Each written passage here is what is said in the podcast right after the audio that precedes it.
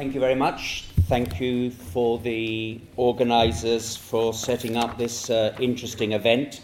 I should say at the beginning that the topic I was given was not quite the negotiations of Greece, but uh, the title, What is Wrong with Europe and What We Can Do with It. Um, 20 years ago, there was a play in Britain uh, which lasted one hour and 10 minutes and purported to be, on the whole, all the plays of Shakespeare. Uh, so all the plays of Shakespeare were done in one hour, ten minutes. And so I will now try to give you, uh, in a quarter of an hour, what's wrong with Europe and what we can do about it, as well as say something about the negotiations. So let me start at the crisis. The crisis, and I'm going to be very direct and not be so explanatory so we can discuss these issues afterwards. The crisis in 2009 was, according to my view, uh, something to do with macroeconomic imbalances, that there were countries with huge surpluses and huge deficits, something to do about social inequality, and something to do about financial liberalisation. And we're still in crisis because none of those three issues have been addressed either at the world level or at the European level. The crisis of the society of inequality was so great in America that I will just give you one statistic and I will not give you any other, I think, so as an economist I promise to do that, that in the 1970s, the top 0.1% of the population had 28 percentage points less wealth than the bottom 90%. And the figure now is that they have the same. So the top 0.1%, not, not 1, not 5, not 10, the top 0.1 have uh, the same amount of wealth as the bottom 90%. And I remind you, in the crisis, it was because wages had not gone up for 30, 40 years in America that income, that households could only protect their income by borrowing. And that's when you got the financial crisis. That's point number one. Point number two is globalization. What was the promise of globalization? The promise of globalization from the centre left and centre right who believed in it, in the way it was formed, that don't worry about globalisation. Globalisation is only for textile workers, for coal miners, for steel workers. You, middle class, you don't have to worry about. But it's a very different story because now globalisation is affecting ordinary middle class jobs in Germany, in Britain, in Italy, in Greece. And why is it doing that? Because you can outsource to India it, jobs like being a designer in an architectural office, jobs like being an accountant in an economic office, even teachers. You can go to London to cramming school, and your online teacher is teaching from India. So, in the squares phenomenon a few years back, in Barcelona and in Athens and in Cairo, that was a middle class youth what were they promised? You'll go to your Britain or to Germany, you'll study finance, you'll study computer science, you'll return back, and you will have a high class job, well paid. And they came back, and the job was the same. Or they were unemployed, or they worked in their father's grocery shop. So that's the second issue. The third is more political. Sometime in the 1980s, the centre left made a pact with the devil with the centre right. They said, we will not disagree on economic policy anymore.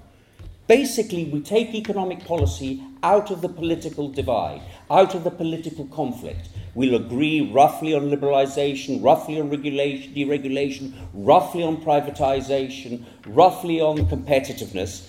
And the centre right and the right said, thank you very much, very decent of you. We'll now have a cultural uh, agenda.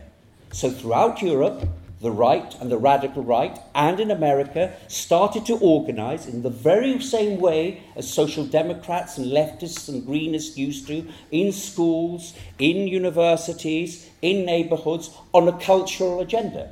In some places it was anti gay, in other places it was anti immigrants, in other places it was to do with religion, in other places it was about abortion. But the centre left and the centre to the left, they gave up on disagreeing on economic policy, and so the social base of the centre, the left and the centre le- left, was now open to right wing politics of a cultural kind because there was no differentiation of an economic kind. So, what is that? Was my five minutes. What's wrong with Europe? So, what is wrong with Europe is that we now have a great feeling, not only that in the crisis, working class people and socially excluded people and unemployed people were paid the, the, paid the greatest burden of the crisis, but now they're not going to participate in the growth period because the institutional uh, framework of neoliberalism does not allow for that. And that's why people are leaving the centre left parties and left parties in many areas and going towards the right because the right elite speaks to them in a cultural level. So, what can we do? What are the, uh, the, the Europe we would like to see? I see that there are three alternatives. The one alternative is based on this disagreement with Europe, its institutions, that ordinary working class people and ordinary people, middle class people, because as I said, middle inequality is now a middle class issue, are deserting the normal parties and going to radical right wing politics. And that is creating centrifugal forces, and wherever the elites dare to have an election, they lose it. They lose it in the Greek referendum, they lose it in the Italian referendum, they lose it in Brexit, and they will continue to lose it unless we have some change. If we don't have change, the number one solution is uh, a centrifuge of forces and radical right wing politics. The second, where some of the people supporting it are not very far from this uh, meeting place, is a Europe of many speeds.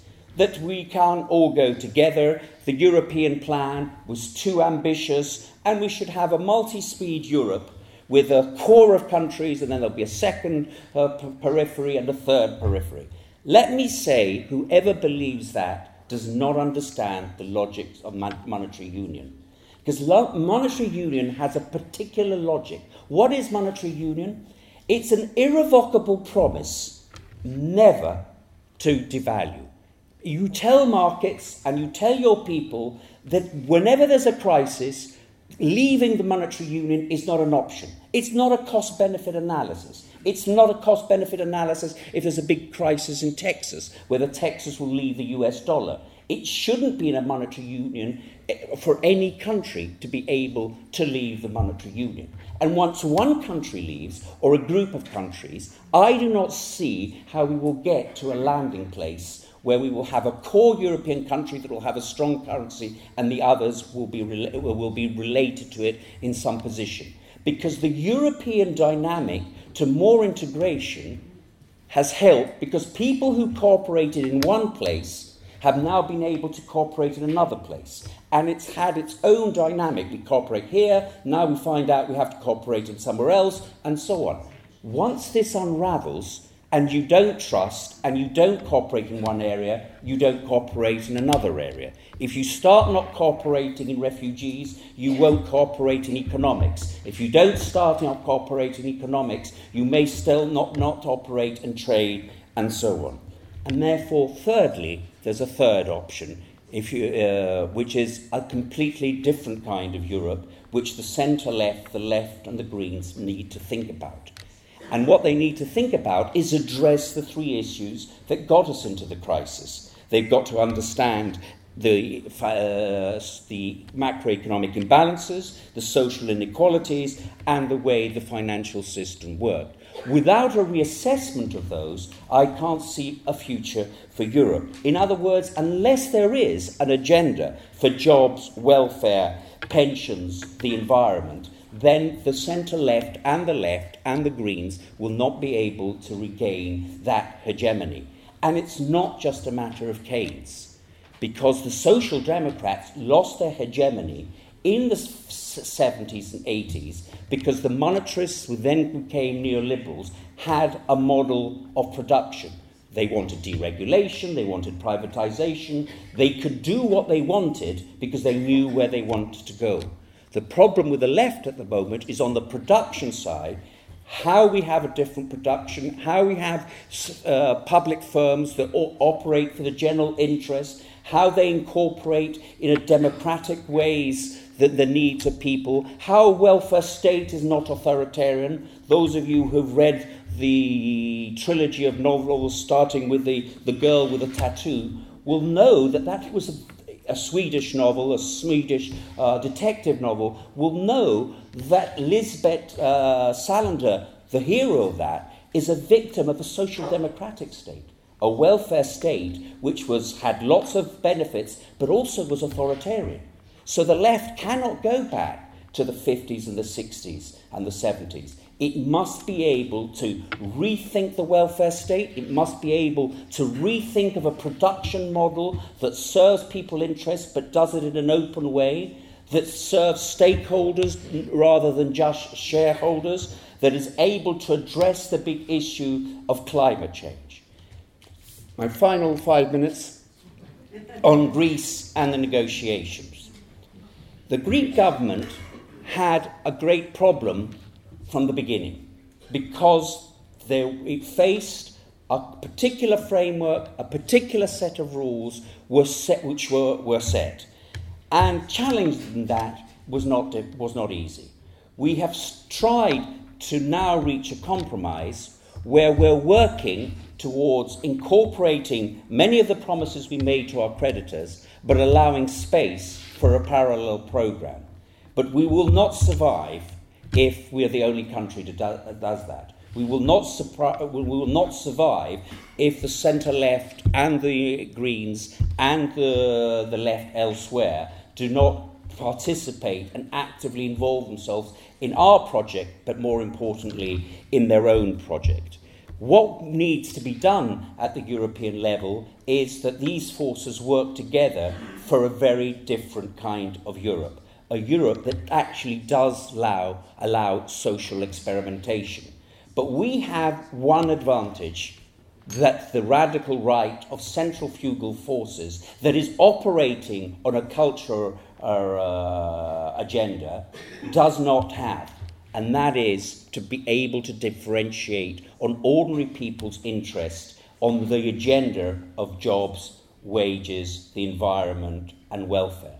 That is the critical aspect. So while the Greek government has been implementing the reforms of the structural adjustment programme, it has also been supporting a basic wage. The institutions tried to force us that that basic wage should be means tested. We resisted because we said that a basic uh, pension, sorry, did I say wage? A basic pension should be something you have as a citizen and not at the mercy of middle class and upper class people to increase it or decrease it, depending on how generous they were feeling over the cycle. We've tried to uh, uh, return, and we're hopefully going to be able to do that collective bargaining, because that is absolutely crucial.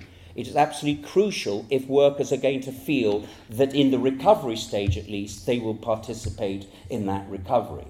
We've tried to have a progressive income tax, and the IMF has been very critical, critical uh, about both the progressive uh, income tax and many other of the reforms that we've tried to balance with reforms that we don't like and reforms within the structural adjustment that we do like, like the, the rich paying taxes, reducing tax evasion, increasing the collectability of the, the VAT, reforming Greece's public administration, making it more open. All those reforms are in the structural adjustment programme, but we're proud to carry them out because they were long standing deficiencies in, in, in the Greek economy. We've now reached the stage where we're close to uh, an economic recovery. We're going to have three uh, quarters of uh, successive quarters of positive growth. We have a, a system of, re- of we've recapitalised our banks. We are having policies to address the non-performing loan strategy. We are now asking for our uh, European institutions and the IMF to make a compromise that is livable. Our ask for the German people and all other peoples is that we need a clear runway forward after doing all these reforms, after carrying very painful reforms, Greek people need to see a way forward, as do investors. And that involves also some debt relief, it involves sensible fiscal surplus target. It involves a sequencing of reform so that people see some of the benefits before they, they are not only just the, the cost. And that we think is a reasonable ask. What I have said is, is that if the, some European countries are saying, well, we don't want to give you more debt relief, but we don't want to impose more measures. And the IMF is saying, well, we want to give you more debt relief, but we want more measures. It can't be a fair compromise that from the one side we get no debt relief and the other side we get more measures. That doesn't seem to me to be in the spirit of compromise as I'm uh, addressing it. So I'm hopeful that we will be able to, to reach an agreement. I am, as I said in a press conference early this morning, very disappointed with the IMF, who was said it was going to be a roaring lion in forcing the Europeans to provide more in uh, debt relief, but has turned out to be a rather tame pussycat I- instead. I hope that can change. I hope there can be a compromise, and maybe we can discuss some of the more uh, problematic issues uh, about the, if that's what we'd like to do in the discussion. But there's only one bottom line. The bottom line is a Europe that most people feel is distant, is uh, a Europe that most people feel does not listen to their concerns, a Europe which gives the impression that it's not about people like us, but only certain people, a Europe that doesn't have an agenda on jobs, pensions, wages, and the environment, is a Europe that increasingly people will think is not a Europe worth fighting for. And I very much doubt that the alternative will be something pleasant. I doubt that. What I fear it'll be a right wing Europe, a nationalistic Europe, uh, a xenophobic Europe, and a Europe that does nothing about wages, pension, and welfare. So the choices are there, and it's up to us to put bone on the skeleton of the left's approach and to be able to do it quickly and convincingly enough and in a popular way enough so that people understand what we're about. Thank you very much.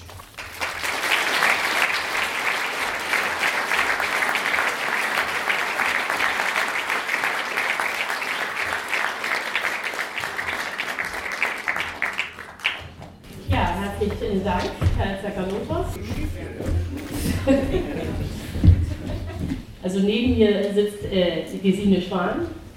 Sie ist Mitglied der SPD. Sie werden überhaupt feststellen, dass auf der Bühne äh, sozusagen die rot-rot-grüne Koalition sitzt, die Herr Zakalotos gerne in ganz Europa hätte. Ähm,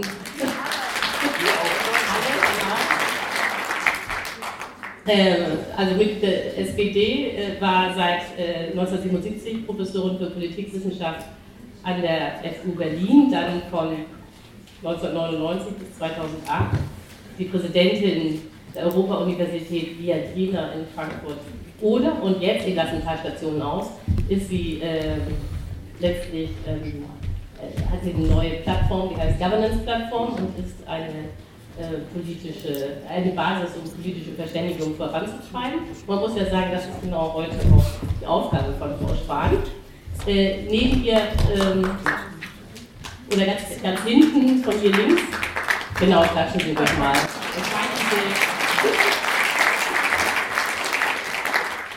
Ganz links von mir aus gesehen sitzt Jürgen Trittin, äh, Bundestagsabgeordneter für die Grünen, von 1998 äh, bis 2005 auch der Umweltminister von Deutschland, dann ab 2009 Fraktionsvorsitzender. Und er ist, ist insofern jetzt prädestiniert hier zu sitzen, weil er, seitdem er nicht mehr Umweltpolitik macht, äh, zum Außenpolitiker geworden ist und auch Mitglied des Auswärtigen Ausschusses im Bundestag ist. Ja, und in der Mitte sitzt, genau nochmal,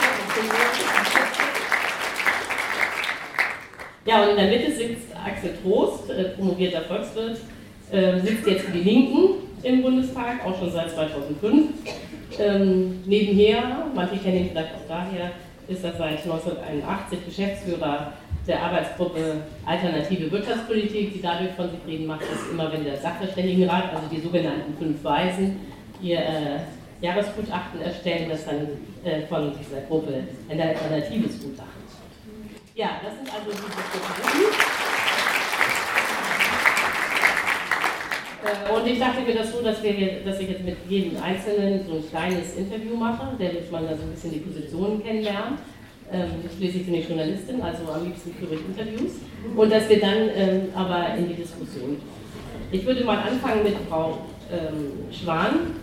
Also, ähm, Herr äh, Zakarotus hat ja schon beschrieben, dass ähm, der Nationalismus in Europa zunimmt. Äh, kann man, aber könnte es nicht aber auch sein, um da jetzt mal äh, von, von diesem allgemeinen Bild doch mal Richtung Griechenland zu kommen, äh, dass dieser Nationalismus äh, vielleicht auch eine Chance ist. Also wir hatten jetzt äh, das Brexit-Votum, alle haben schon Angst, äh, was passiert, wenn Le Pen wieder in den Präsidentschaftswahlkampf in Frankreich zieht. Könnte es nicht sein, dass auch dieses Gefühl aufkommt, ja, wir müssen Europa stärker zusammenhalten? Könnte davon also Griechenland profitieren nach sieben Jahren Krise und Sparprogramm? Ja, Sie müssen, genau, Sie müssen. Ja, das könnte man denken, wenn es genug positive Motivation gibt, zu sagen, bei allen Schwierigkeiten, die wir haben, haben wir doch ein gemeinsames Ziel im Sinne von eine gemeinsame Art, äh, unsere Politik zu organisieren, Rechtsstaat zu organisieren, soziale Solidarität auch zu institutionalisieren wenn das alles so wäre. Ich bin nicht so ganz sicher, ob das im Moment so ist. Und äh, natürlich kann man immer darauf hoffen, dass, sagen wir mal, eine Abwehr oder eine Gegnerschaft Leute zusammenbringt. Das ist ja das einfachste Motiv, zusammenzuhalten. Bin mir aber nicht sicher, ob das wirklich so reicht. Bei einigen wahrscheinlich schon.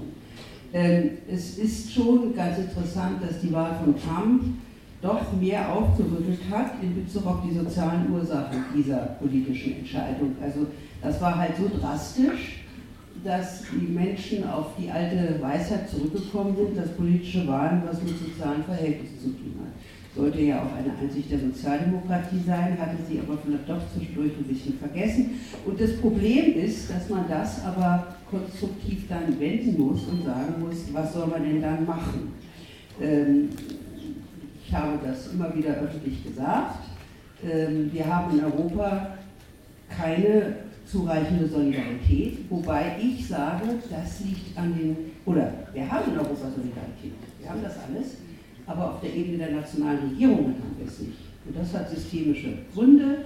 Die wollen alle von ihren nationalen Wahlkundschaften gewählt werden und denken nicht europäisch und denken nicht solidarisch. Das ist das Problem. Sie wollen, dass ich abbreche. Recht haben Sie. ja, nein, ich wollte einfach nur eine neue Frage stellen. Ähm, was Sie jetzt sagen, trifft ja auch zu auf Ihre eigene Partei, also auf die SPD. Ähm, also äh, die SPD in Deutschland macht ja genau das, was der Zakarotos äh, kritisiert hat, nämlich sie ist eigentlich äh, in ihren äh, Programmen fast ununterscheidbar, äh, sagen wir mal, von der CDU. Und auch, ähm, ähm, auch äh, wenn man jetzt sich mal die Griechenland-Politik anguckt, ist es ja so, dass die äh, SPD als Regierungspartei den Sparkurs äh, mitträgt, den äh, Schäuble sozusagen für Gesamteuropa ständig vorsieht. Äh, würden Sie jetzt als SPD-Mitglied, und Sie ist hochrangig, ne, äh, würden Sie das teilen, diesen Kurs? Also das hat Herr Zakanotis auch nicht gesagt. Ich denke nicht, dass die Programme einfach identisch sind. Überhaupt nicht. Es gibt viele Bereiche, wo sie gar nicht identisch sind. Aber äh, die Sozialdemokratie hat in den 90er Jahren in der Tat übernommen als modern und schick die neoliberale Ökonomie.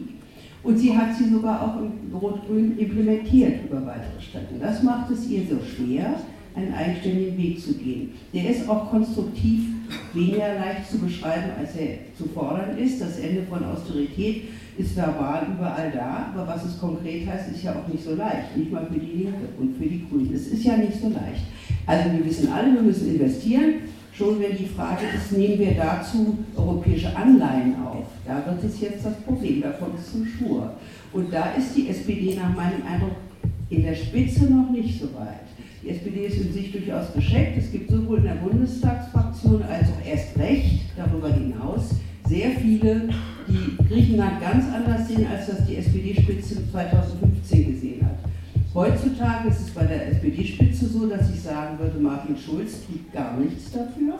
Martin Schulz kann mit viel Pathos für Europa reden, aber er gibt keinen politischen Hinweis darauf, wie wir denn nun die Rechte und sowas abschaffen können. Da ist also, muss man mal genauer an die Substanz gucken. Äh, Frank-Walter Steinmeier unter der Führungskuh hat Europa einfach dem Kanzleramt überlassen und hat als Außenminister allenfalls ab und zu in Griechenland, aber nicht in Deutschland, wirklich protestiert. Und Sigmar Gabriel hat vor dem Sommer fürchterliche Sachen gesagt, ist im Frühjahr, würde ich sagen, auf die Idee gekommen, das weiß ich, äh, dass er auf die Idee gekommen ist, dass die schlechten Wahlen äh, darauf zurückzuführen sind, dass die SPD nicht mehr als eigenständige politische Kraft in der Koalition erkennbar war. Das ist ja auch so der Fall und dass man deswegen sie erkennbar machen muss. Das hat er auch Schritt für Schritt versucht, aber bisher nicht so entschieden, wie ich mir das wünsche. Also ich bin da durchaus auf der Linie von Heinz Galottos, dass wir in Europa eine Politikwende haben müssen, von der deutschen Regierung besonders, dass das nur von Rot-Rot-Grün zu schaffen ist.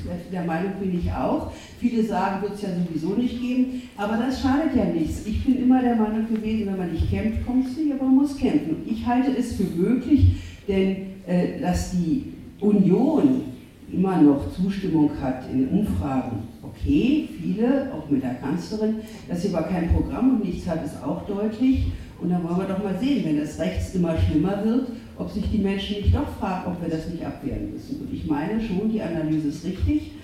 Ähm, die grundsätzliche Analyse, man muss dann im Detail rangehen, äh, dass wenn wir nicht eine andere, gerechtere, äh, klimaorientierte, umweltorientierte, nachhaltige Wirtschaftspolitik im Sinne von Wachstum haben und wenn wir nicht bereit sind, solidarisch zu bürgen für europäische Anleihen, Anleihen, um zunächst mal öffentliche Investitionen zu machen. Da mögen ja dann private folgen, aber zunächst müssen wir öffentlich haben. Wenn wir das nicht schaffen, wird es ganz übel. Da bin ich auch der Meinung. Deswegen müssen wir dafür kämpfen. Ich weiß, dass die SPD en gros und oben für Rot-Rot-Grün ist. Das weiß ich. Sie ist, sie will das auch, aber dann kommt immer auch allgemeine Skepsis auch von linken Leuten, ist denn das zu schaffen, ist ja gar nicht möglich und so weiter. Und dann sage ich immer, die Entspannungspolitik hätte es auch nie gegeben, wenn dafür nicht gekämpft worden wäre. Und das müssen wir. Das müssen wir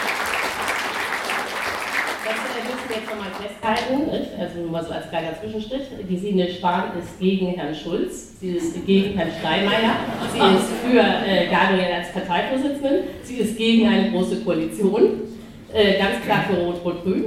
Ich korrigiere eine Sache. Okay. Gegen Herrn Schulz, ja. Ja, konzipiere ich sofort, weil ich auch finde, dass die Art, wie er sich jetzt äh, ver verkauft, überall öffentlich, ist schon schwer erträglich. Aber ähm, ich, sage, ich sage nicht pauschal, ich bin gegen Herrn Steinmeier. Ich habe Vorbehalte dagegen, dass er als Außenminister das alles im Kanzleramt überlassen hat, aber das ist eine andere Qualität. Okay, aber man muss schon äh, klar haben, dass, äh, von, ähm, dass Frau äh, Spahn jetzt im Augenblick den designierten Außenminister Deutschlands, nämlich Herrn Schulz, deutlich kritisiert. Ähm, jetzt nochmal vielleicht eine letzte Frage, äh, weil, äh, weil Sie ja auch äh, nochmal zu Griechenland, äh, ganz konkret.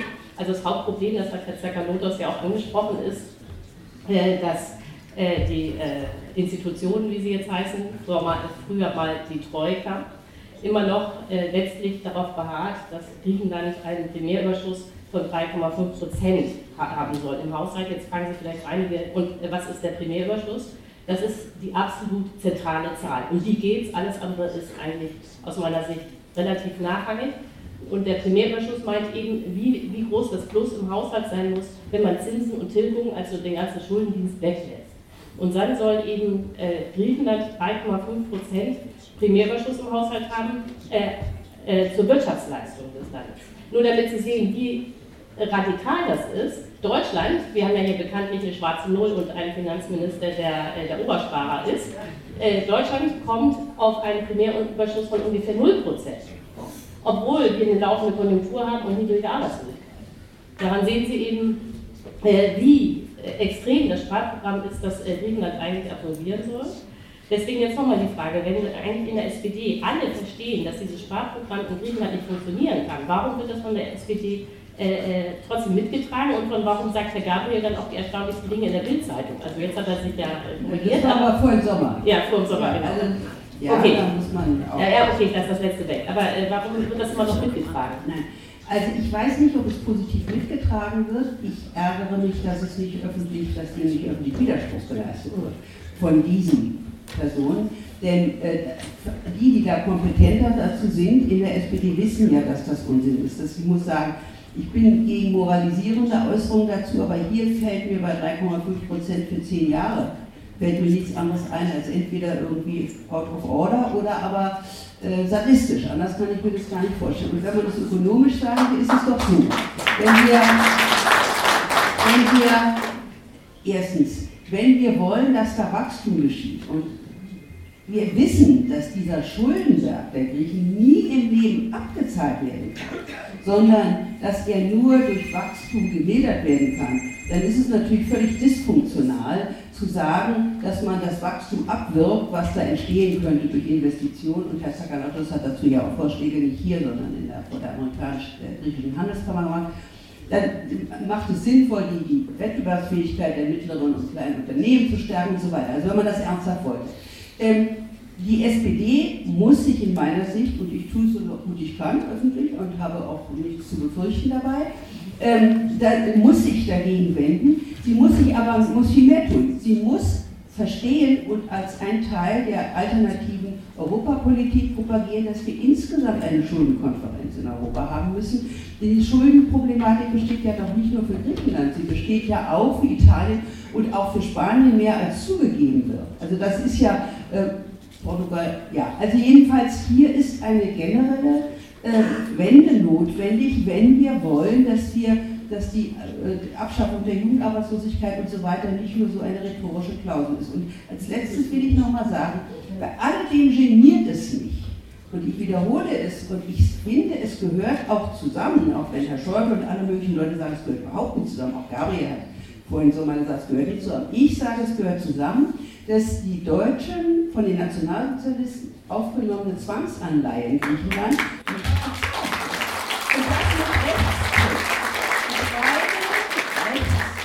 mit wirklich unschönen Rechtstricks. Und da kann mir keiner erzählen, ich kann nicht 20 Jahre Umgang mit Vergangenheit machen und sowas plötzlich auslassen. Das würde ich ja in mir völlig widersprüchlich sein. Dies ist genannt und wenn diejenigen, die diese Anleihe aufgenommen haben, sich nicht daran erinnern und vieles auch nicht mal wissen, wir haben das ja mit Polen ganz genauso gemacht, aber da haben wir dann einen großen Entschädigungsfonds gemacht. Wenn die, die das nicht mehr wissen, dann muss man sie daran erinnern. Und es ist besser, wenn wir Deutsche uns daran erinnern, als wenn wir das von den Griechen vorgehalten bekommen.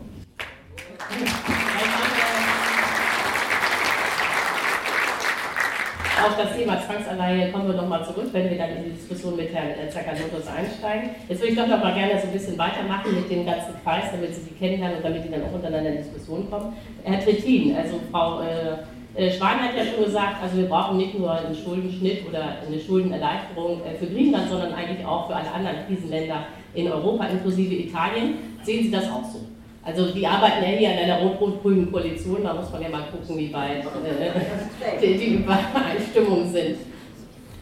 Ich bin dafür, dass wir die Dinge einzeln und für sich genommen betrachten. Und äh, die italienischen, zum Beispiel die italienischen Probleme mit dem Bankensektor sind andere als die griechischen äh, Probleme. Und deswegen weigere ich mich, die Dinge ein bisschen über einen Kamm zu scheren. Was man über einen Kamm scheren muss, ist die Investitionsblockade, die wir in Europa haben. Das ist der Kern, der Schlüssel an dieser Stelle. Griechenland wird nicht rauskommen, aber da muss man nicht lange drüber diskutieren, weil da hat der IWF völlig recht.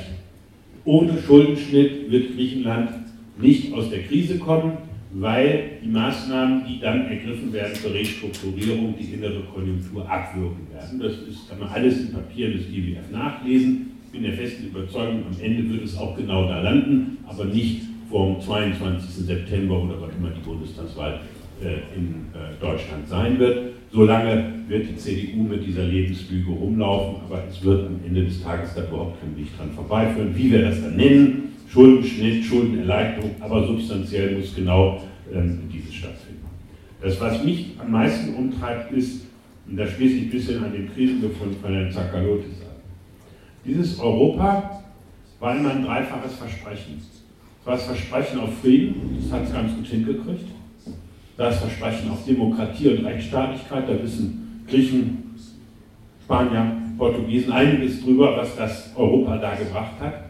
Und das dritte war, und deswegen haben diese anderen beiden nur funktioniert, das Versprechen auf Teilhabe. Und das heißt auch Teilhabe an Wohlstand, an wirtschaftlicher Entwicklung und Wachstum. Und genau dieses ist die letzten 15, 20 Jahre in dem Mechanismus er beschrieben hat, in Füßen getreten worden.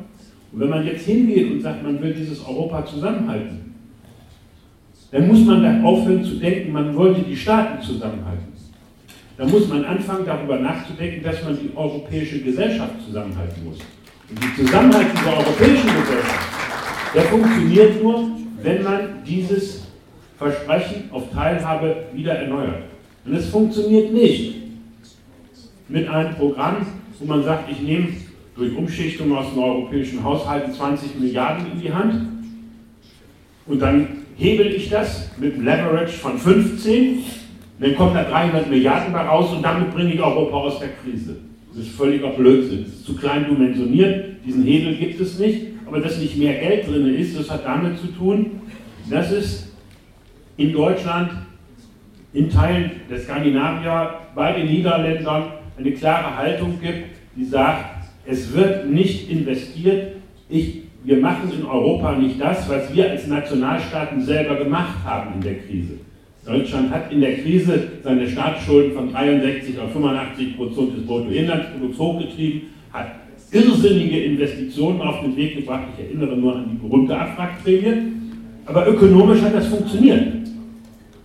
Und deswegen glaube ich, dass wir diese Hürde der Investitionsblockade durchbrechen müssen. Wir brauchen ein Investitionsvolumen von 1 bis 2 Prozent der europäischen äh, Bruttoinlandsprodukts, wenn man so will.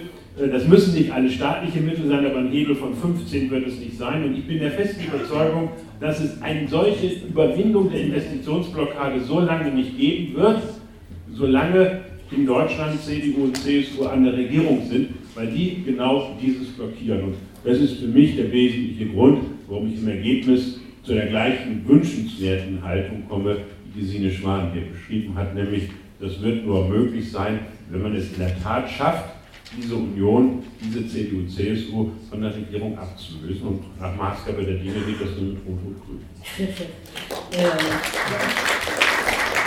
nochmal, um jetzt nochmal auf diese Frage mit der Investition äh, zu kommen, äh, da würde ich jetzt mal gerne Sie als Ex-Umweltminister Deutschlands ansprechen. Also eine Idee, die ja jetzt nochmal mal konkret wird, was soll denn hier jetzt eigentlich investiert werden, wo und wie, äh, die immer wieder auftaucht, ist ja zu sagen, ja, Griechenland könnte doch regenerative Energien exportieren. Die Sonneneinstrahlung in Griechenland ist 50 Prozent höher als in Deutschland.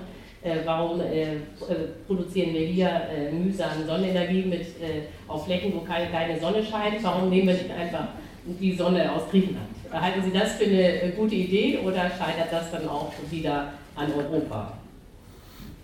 Europa sind wir. Dieses scheitert irgendwas an Europa ist genauso falsch wie der Satz, äh, der Sicherheitsrat ist hilflos. Der Sicherheitsrat ist nicht hilflos, er wird von den dort Sitzenden blockiert. Das ist was anderes. Und so ist das mit Europa auch. Äh, das, warum das nicht funktioniert, ist, weil es erstens ein politisches oder ein ökonomisches System in Griechenland noch nicht gibt. Das ist die kleinere Hürde. Die größere Hürde ist, dass wir überhaupt kein europäisches Netz haben. Und das ist auch der Kern, der Investitionsschwerpunkt, für den ich plädieren würde. Investitionen in Infrastrukturnetze, sprich im Bereich von Stromleitungen, von Gasleitungen, von vernünftigen Verkehrsbeziehungen, dabei insbesondere Stärkung im Bereich der Schiene, von Ausbau insbesondere auch einer digitalen Infrastruktur. Das sind die Felder, in denen Europa investieren muss und wo Europa auch eine Rolle hat. Wenn es nicht zu europäischen Energienetzen kommt, werden wir weiterhin diesen Wahnsinn erleben, dass die Polen sozusagen da nochmal ein Flüssiggasterminal bauen, die Deutschen bauen mit Gazprom eine zweite Leitung durch die Ostsee und nichts davon ist ausgelastet und diejenigen, die damit Geld verdienen könnten, die mit dazu beitragen könnten, für ein Stück Energieunabhängigkeit zum Beispiel in Europa zu sorgen, die Griechen oder die Spanier gucken in die Röhre. Jetzt noch vielleicht noch mal eine letzte Frage, weil ja jetzt äh, zum Thema Politik, weil das ja hier doch auch immer äh, sehr stark schon angesprochen wird in Richtung Bundestagswahl. Wenn man jetzt sich ähm, die Presseerklärung der äh, äh Grünen Partei anguckt, äh, sagen wir mal des letzten halben Jahres, dann muss man aber auch feststellen, dass jetzt diese Themen, die wir hier diskutieren, ob das nun Griechenland ist oder aber auch äh, europäische Investitionsprogramme, die kommen zwar vor, aber sagen wir mal nachrangig. wie erklären Sie sich das? Ich gucke gelegentlich auch mal da rein, was die Partei beschließt. Ähm, das, was Sie eben hervorgetragen haben, war auf dem letzten Parteitag in Münster beschlossen, neben so kleinen Dingen wie äh, äh, Einführung einer Mindestrente, ähm, äh, Verbot von Sanktionen für Hartz-IV-Empfänger, äh, Wiedereinführung der Vermögensteuer, Abbau ökologisch schädlicher Subventionen. Wir sind gar nicht mal der Auffassung, dass man übrigens alles über Defizit-Spending machen muss. Das ist sozusagen ein ideologisches Gespenst, was immer hier gemalt wird, nach dem Motto, ihr versündigt euch an kommenden Generationen, wenn ihr das tut, was jedes Unternehmen macht, nämlich für eine Investition Fremdkapital aufzunehmen. Ne, das ist beim Staat plötzlich schlecht. Ich glaube, es ist viel schlimmer mit der Versündigung an künftigen Generationen, wenn man beispielsweise wie hier in Berlin die böse Brücke zehn Jahre liegen lässt und anschließend Preissteigerung von 600 Prozent hat. Das heißt, wenn man seinen nachfolgenden Generationen in Zeiten von historisch niedrigen Zinsen Bauruinen hinterlässt, die die für teures Geld dann renovieren müssen, das ist nicht generationenübergreifend gerecht. Aber, aber, ich trotzdem, ich bin der Auffassung, wir haben kein Finanzierungsproblem. Wenn wir anfangen würden, innerhalb Europas zum Beispiel die Frage der Steuervermeidung, und da gucken wir mal alle auf Apple oder Google, das ist blanker Anti-Amerikanismus.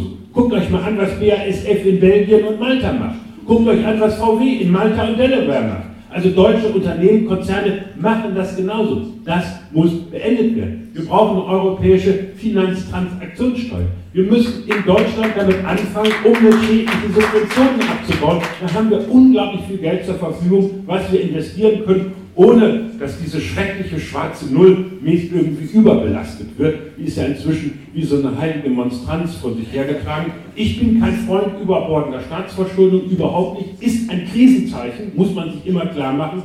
Aber diese Form der Monstranz, die muss gar nicht sein. Man kann den ökologischen Umbau auch durch Abbau ökologisch schädlicher Subventionen, durch eine gerechte Besteuerung und die Vermeidung von Steuerschlupflöchern tatsächlich solide finanzieren hätte ich jetzt noch eine letzte Frage, ganz kurz Antwort. Äh, wie wollen Sie denn Malta davon überzeugen? Oder Luxemburg? Äh, Luxemburg lebt zu 40 Prozent davon, dass es eine Steueroase ist. Ja, natürlich leben die da ein Stück von. Natürlich wird das nicht eins zu eins hier auf dem Grünen Parteitag bei so einer Sache äh, beschlossen werden. Das wird ein sehr schwieriger Kampf. Das wird übrigens mit den jetzigen Entwicklungen Großbritannien, die ja offensiv darauf setzen, ihre Defizite, die sie dann haben werden, weil sie keinen Zugang mehr haben zum Binnenmarkt, dadurch auszugleichen, dass sie in einen Wettlauf nach unten gehen. Die Geschichte, die jetzt Donald Trump anfängt, mit 15 ähm, Unternehmensbesteuerung, das heißt, es droht auszulaufen, ein neuer Wettlauf. Das wird nicht einfach werden.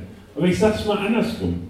Deutschland hatte es im Kreuz, um die Interessen von BMW und Daimler durchzusetzen, 2013, einen Mehrheitsbeschluss ein Mehrheitsbeschluss von Parlament und Rat über Abgasobergrenzen äh, auch in Europa durchzusetzen. Ich finde, diesen Ehrgeiz und diese Robustheit, die kann man auch bei der Bekämpfung von Steuerschlupflöchern mal in den Tag legen. Okay. Stellt aber voraus, dass man das eigene Steuerschlupfloch zumacht. Und das, Deutschland ist eine Steueroase, was die Besteuerung von Vermögen und Erbschaften angeht. Gut.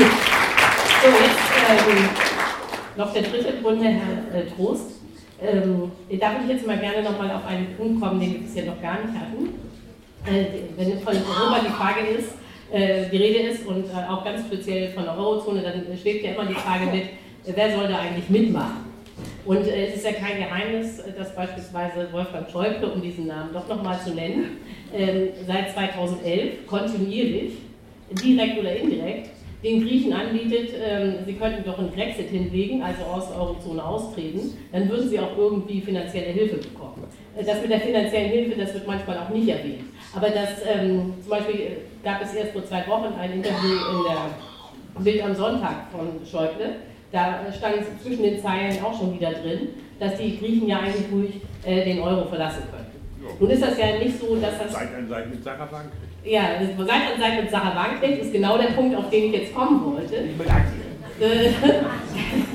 Denn äh, ich meine, diese Idee, ähm, Brexit äh, ist, sei vielleicht eine Lösung, auch vielleicht eine bessere Lösung für die Griechen, als im Euro zu bleiben und sich von Schäuble drangsalieren zu lassen. Ähm, diese äh, Idee ist ja auch der, bei den Linken durchaus populär, also Sarah Wagenknecht, Oskar Lafontaine, aber zum Beispiel eben auch der Ökonom Heiner Flassbeck finden, es wäre inzwischen für die Griechen besser, den Euro zu verlassen. So, Herr Trost, teilen Sie denn jetzt auch diese Meinung ähm, Ihrer Fraktionsvorsitzenden, dass es äh, doch besser wäre, wenn die Griechen äh, äh, aus dem Euro schon mal aussteigen? Nein, ich teile das überhaupt nicht, wobei ich erstmal sage, also bei ihr ist das nicht so eindeutig, sondern das ist mal so und mal so.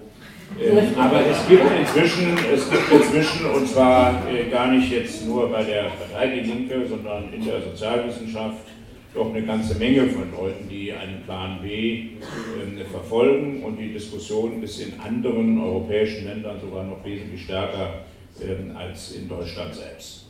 Äh, ich halte oder wir halten das äh, für völlig falsch. Vielleicht fange ich mit einem kleinen Werbeblock an, weil äh, wir haben gerade eine Streitschrift herausgegeben, Gesine Schwan äh, und andere, Harald Wolf, der hier unten sitzt, war dabei, Klaus Busch, Frank Sirske, äh, mit dabei, ist keine Aufsatzsammlung, sondern einen gemeinsamen Text, 68, 78 Seiten, ähm, wo wir uns intensiv unter anderem neben Frage Flüchtlinge, warum geht es nicht so weiter mit Europa, auch mit dieser Frage Plan B, also eben Austritt aus dem Euro beschäftigen und, glaube ich, entwickeln sehr gute, mindestens vier Argumente, warum wir das für völlig unrealistisch halten. Ich sage so ganz kurz, erstens, das hört sich so leicht an, wo man reingeht, kann man auch wieder rausgehen. Aber der Euro ist nun mal gebildet und bedeutet, dass es Millionen Kreditbeziehungen gibt in Europa zwischen Privatpersonen, zwischen Firmen, zwischen Banken. Wenn das aufgelöst wird wieder in nationale Währung, ist ja immer die Frage, in welcher Währung wird denn dann zurückgezahlt? Und wenn in einem Schlag die D-Mark um 30 Prozent aufgewertet und in Lira, damit nur mal Italien um 20 Prozent abgewertet ist, dann geht es um 50 Prozent Differenz, wo dann entschieden werden muss, zu wessen Gunsten passiert das Ganze. Zweitens glaube ich, dass das ganze Gerede von, wenn man dann raus ist, als wirtschaftlich schwaches Land, kann man abwerten und das ist dann der Krüller, weil dann die Exportwirtschaft wieder boomt, weil dann die Importe zurückgehen. Ich glaube, für kleine, schwache Länder stimmt das überhaupt nicht, sondern ich werde eine importierte Inflation bekommen, weil ich natürlich für alle meine Importe dann wesentlich mehr bezahlen muss. Ähm, das führt dann entweder zu Reallohnabbau, dann habe ich in der Tat Exporterfolge, dann habe ich aber das gleiche wie jetzt bei den internen Abwertungen auch. Oder aber es gibt entsprechende Lohnerhöhungen wegen der importierten Inflation, dann steigen aber eben auch die Exportpreise und dann ist der, der Effekt relativ gering. Dritter Punkt, es wird dann immer gesagt, naja, dann machen wir ein EWS, also Europäisches Währungssystem 2, weil das hatten wir ja schon damals und das hat auch so super geklappt. Wenn man sich das anguckt, da hat überhaupt nichts super geklappt. Und das in einer Zeit, wo die Spekulationsvolumina vielleicht ein Hundertstel von heute haben. Nur zur Erinnerung, Herr Soros ist damit Millionär geworden. Nee, Milliardär. Äh, Milliardär, Entschuldigung. Milliardär geworden, nur mit Spekulation in diesem Euro-Bereich, also in diesem EWS-Bereich. Also insofern muss man sich dann damit auseinandersetzen, dass das zu einer riesigen Spekulationswelle innerhalb von kleinen Einheiten dann in Europa führt. Und letzter Punkt, weil dann immer auch die Vorstellung ist, dann habe ich wieder meine eigene Zentralbank, dann kann ich wieder eigenständig handeln. Das stimmt natürlich formal. Ich kann dann so viel Drachmen drucken, wie ich will. Nur für Drachmen kann ich keine Importe bezahlen sondern muss natürlich dann in die normalen Währungen hinein, muss meine Schulden in den Griff bekommen, wenn ich international weiterhin Kredite haben will, mit denen ich Importe dann in D-Mark, US-Dollar oder in was auch immer bezahle. Und äh, das wird schnell, sehr schnell dazu führen, dass diese Länder ihre Handlungsfähigkeit noch mehr verlieren und äh, deswegen dann am Schluss auch beim Internationalen Währungsfonds um Kredite bitten müssen. Also es sind alles Gründe, die aus meiner Sicht äh, gegen eine Auflösung des Euro sprechen. Und äh, deswegen müssen wir aber nach vorne gucken, was heißt das denn, weil so wie es jetzt läuft, läuft es in der Tat sehr unbefriedigend. Und Gesine Schwan hat das schon gesagt, ein Punkt für mich ist die Frage der, und zwar schon seit langem, von Euro-Anleihen, von gemeinsamer Kreditaufnahme, wohlgemerkt nicht Vergemeinschaftung der Kredite, allgemeine Staatsverschuldung, sondern der Kreditaufnahme. Weil das Problem zwei Minuten volkswirtschaftliches Seminar, der Staatsverschuldung ist nicht die Neuverschuldung, sondern das Problem ist der große Bestand an alten Krediten, die dauernd umgeschichtet werden müssen. Wir haben in Deutschland eine schwarze Null, trotzdem nimmt die Bundesrepublik Deutschland im Jahr 2016 über 200 Milliarden neue Kredite auf, um alte Kredite zu tilgen. Das ist normalerweise ein ganz langweiliges Geschäft gewesen früher ist es aber jetzt eben nicht mehr, weil jetzt eben Spekulanten, weil jetzt eben Ratingagenturen sagen, naja, das Land ist uns jetzt aber zu riskant und eben nicht zu vernünftigen Anschlusszinsen dann eben die Finanzierung zur Verfügung. Und deswegen brauchen wir eine Vergemeinschaftung sozusagen äh, der Kreditaufnahme, um diese Umschuldung hinzukriegen. Das kann man mit einem, mit einem äh, europäischen Stabilisierungsmechanismus machen, also das, was es schon jetzt gibt. Aber das Wichtige ist, das ohne Auflagen zu machen. Und das ist das, was sozusagen an der Griechenland-Politik so verrückt ist. Ich bin, wenn ich das sagen darf, kein Anhänger von Schuldenschnitten. Wir beide haben vor fast zwei Jahren zusammengesessen, damals noch als Oppositionsjurist vor der Wahl. Und ich habe damals auch schon in Euklid gesagt, dass ich Schuldenschnitte für sehr schwierig halte, weil es immer automatisch natürlich Gläubiger trifft. Und das sind eben nicht Donald Dax und, und, und Onkel Dagoberts, die da irgendwie nur in den Geldspeichern schwimmen, äh, sondern das sind Versicherungen, Lebensversicherungen, Banken, die in diesem Bereich engagiert sind, keine Hedgefonds. Normalerweise kriegt man keine 25 Prozent, sondern 2, 3 Prozent auf, auf äh, öffentliche Kredite, sondern ich bin für Schuldenstreckung, also sehr niedrige Zinsen, sehr lange Laufzeit und damit kann man eben auch mit den Schulden dann umgehen aber man muss eben wegkommen vom Kapitalmarkt. Also man darf nicht immer wieder gezwungen sein, am Kapitalmarkt äh, äh, dann eben Konditionen zu akzeptieren. Und wenn man diese Vergemeinschaftung insgesamt hinkriegt, dann glaube ich, äh, dass man auch das Schuldenproblem in den Griff kriegt. Aber es gibt im Augenblick in dieser Griechenland-Diskussion wirklich gar nicht mehr so sehr um die Schulden, sondern es geht um, was eben auch gesagt worden ist, um den Primärüberschuss. Und da muss ich immer sagen, ich kriege einen nahezu Wutanfall als wirklich engagierter linker Ökonom seit 40 Jahren, wenn ich da mit Juristen diskutieren muss, und das sind fast alles Juristen, ob ein Schäuble, ob seine Staatssekretäre, wie auch immer, ja, die mir dann erzählen, 3,5 Prozent, das haben wir mal so vereinbart, das müssen wir jetzt mal so machen. Ja, dass das ökonomisch schlicht und einfach jede Volkswirtschaft kaputt macht, jede Chance von Wachstum wegmacht. Äh, die Frau Hammann hat ja mal gesagt, was das für Deutschland heißt. Mal hochgerechnet, wir müssten in Deutschland rund 60, 70, 80 Milliarden Überschuss produzieren. Also mehr an Steuereinnahmen aus der Volkswirtschaft rausziehen, die wir dann nicht wieder in die Volkswirtschaft hineingeben. Das ist ein Wahnsinn, das ist doch völlig klar. Und dass damit eine Volkswirtschaft, die nicht wieder mit Wachstum, mit zusätzlicher Beschäftigung ans Laufen kommt, keine vernünftigen Steuereinnahmen zukünftig kriegt und damit diese Probleme. Ist doch völlig klar. Und insofern ist da in dieser Position zumindest dem IWF völlig zu, zu, zuzustimmen. Und das sehen auch alle anderen europäischen Länder, die meisten anderen europäischen Länder so, aber die Bundesrepublik voran und auch da Herr Schäuble voran, äh, er zwingt immer wieder, dass diese Politik weiterlaufen muss und das, finde ich, muss man unbedingt verhindern und dazu muss man auch unter den gegenwärtigen Konstellationen eine schon rot-rot-grüne Mehrheit versuchen zu bekommen. Das heißt also auch die Sozialdemokraten in der Bundesregierung müssen sich dafür engagieren, dass das unterbunden wird.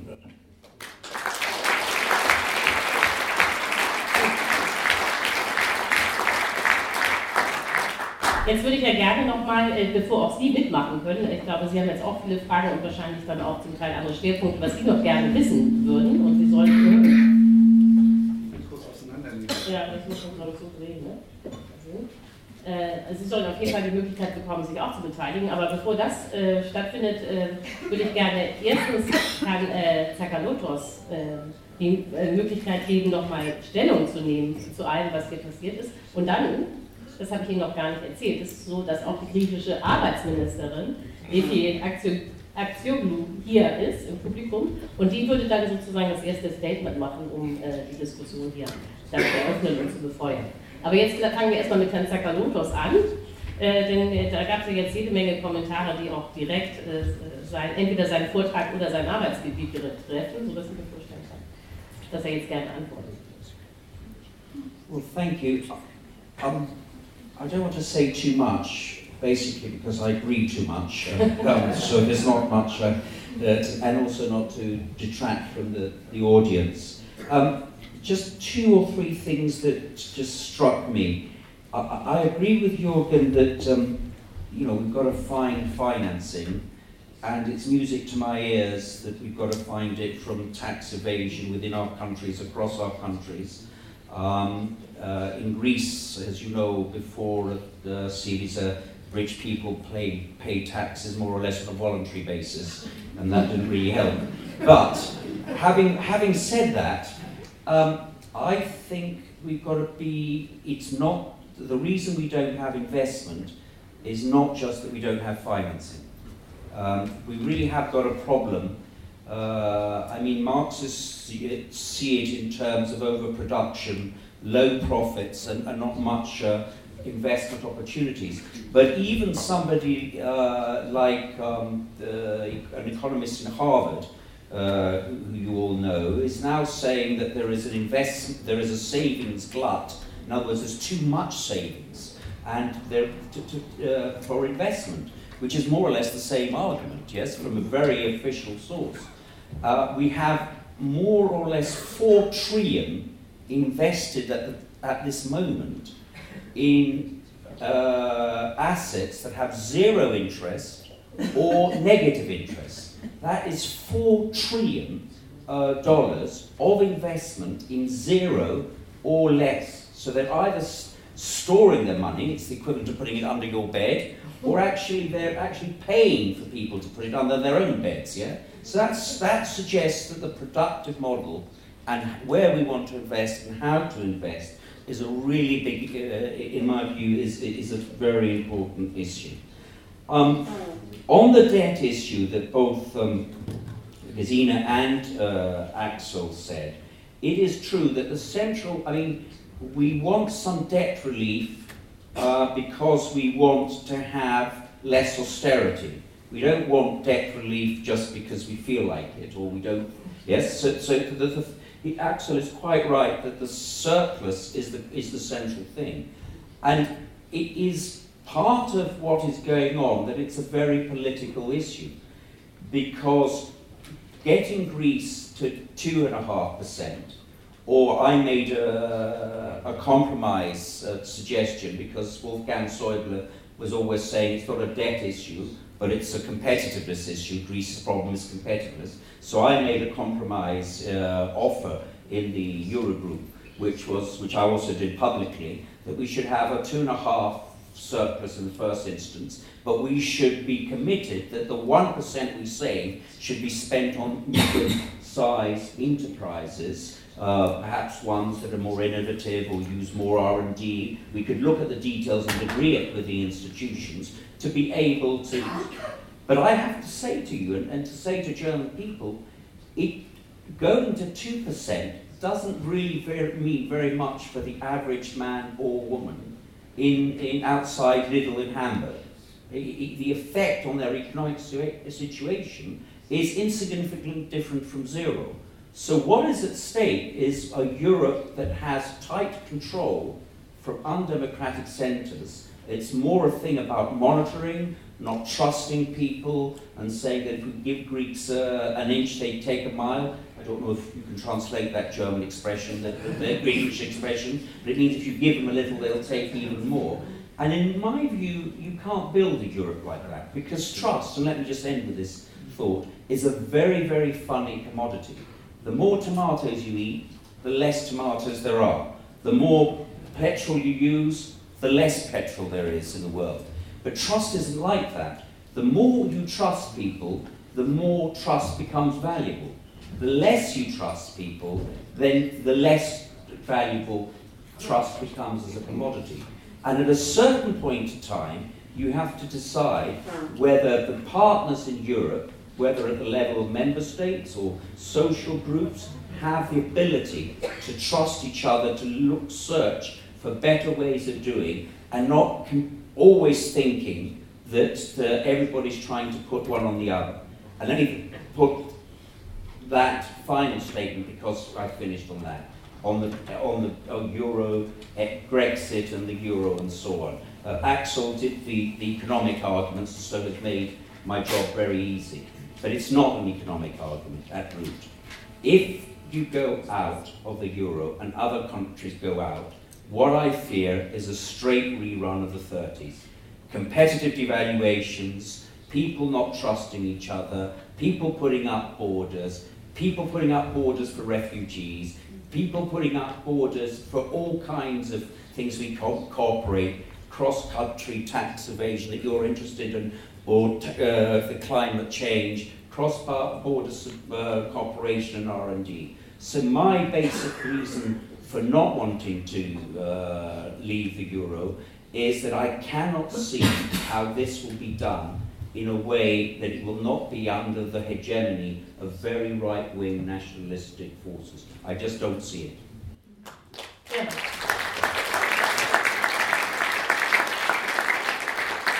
Ja, vielen Dank. Bevor wir ins Podium gehen, äh, wollte jetzt Frau Spahn äh, noch mal etwas kommentieren. Und mir ist etwas aufgefallen, was ich vergessen habe anzusagen.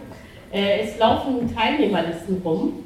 Äh, und es wäre sehr schön, wenn Sie die ausfüllen, äh, denn es geht darum, dass die Rosa-Luxemburg-Stiftung ja öffentliche Gelder für diese Veranstaltung äh, auch benutzt und nachweisen muss, dass diese Veranstaltung tatsächlich stattfindet und wir uns das nicht alles einbilden. Und ähm, der, diese Teilnehmerliste ist gerade in der ersten Reihe. Ich weiß nicht, wie weit die schon durchgelaufen ist. Aber bitte stellen Sie sicher, dass Sie alle unterschrieben haben am Ende. Okay, aber nach diesem kurzen äh, Einwurf, jetzt kommt nochmal Frau Spahn und dann geht es zur griechischen Arbeitsministerin. Ja, Frau Spahn. Ja, ich wollte ganz kurz gerade im Anschluss an das, was der Minister Zakalotos gesagt hat, noch etwas anfügen. Denn das eine sind äh, ökonomische Vorstellungen, Modelle, Theorien, äh, und die sind wichtig.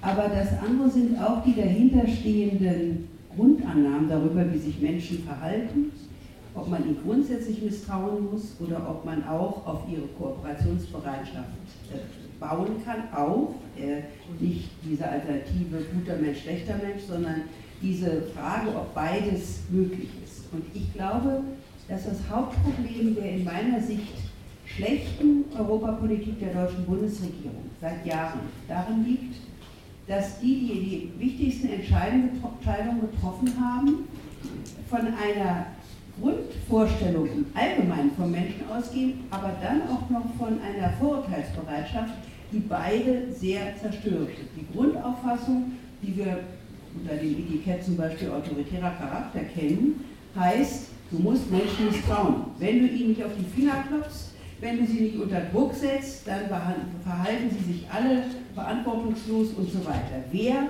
ist sozusagen der Dompteur? Und das geht, diese Grundvorstellung, dass man die, auch die Politik sozusagen unter Druck setzen muss und dass das der Markt machen muss, das geht weit in die Sozialdemokratie hinein. Ich bin nicht ganz sicher, ob es nicht sogar bei den Grünen auch funktioniert. Das ist aber ganz gefährlich. Von der Linken mal abgesehen. Meine ganzen Schweigen Aber ist egal. Also jedenfalls, diese Grundposition man, findet man überall in den Diskursen wieder. Man kann sowieso nur das Schlechteste erwarten.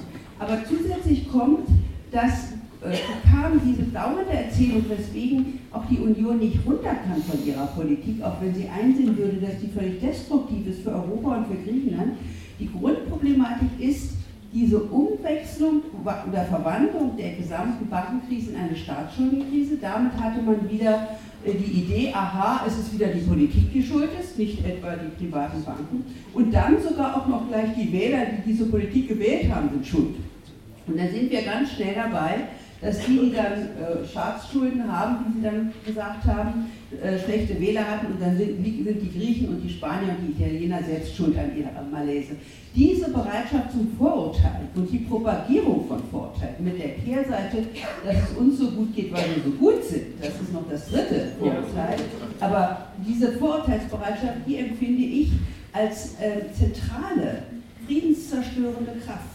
Das klingt alles so harmlos und ich verwende auch nicht den Begriff Erzählung, diese großen Erzählungen, weil das eigentlich so ein Modewort ist. Aber die Interpretation der Krise war ganz wesentlich, weil sie das in der deutschen Gesellschaft immerfort wiederfindet. Es ist ja auch mächtig attraktiv, dass es uns so gut geht, nicht aus irgendwelchen komplizierten Erzählungen, sondern weil wir einfach so gut sind. Also wer lässt sich nicht gern schmeicheln? Also man muss natürlich schon ganz äh, einigermaßen aufpassen, dass man sich da nicht verirrt. Aber das ist, das ist der Trick, womit man dann auch Wähler bekommt. Und ich denke, auch auf dieser Basis müssen wir vorgehen, diese Vorurteilsbereitschaft gegenüber den Leuten im Süden, dass sie sozusagen, weil die Sonne scheint und das Meerblau sowieso verantwortungsloser sind. Diese nee. Ja, ja, ne, es ist nicht einfach an den Haaren dabei gezogen. Nicht? Wir gehen ja, fahren ja auch im Süden, um dann drei Wochen verantwortungslos zu sein und zu wollen, aber danach sind wir wieder ganz verantwortlich. Aber die wohnen ja dauernd in der Sonne. Ich kann, Es ist sowas von destruktiv und das, finde ich, muss man auch auf den Kicker nehmen. Ja, vielen Dank.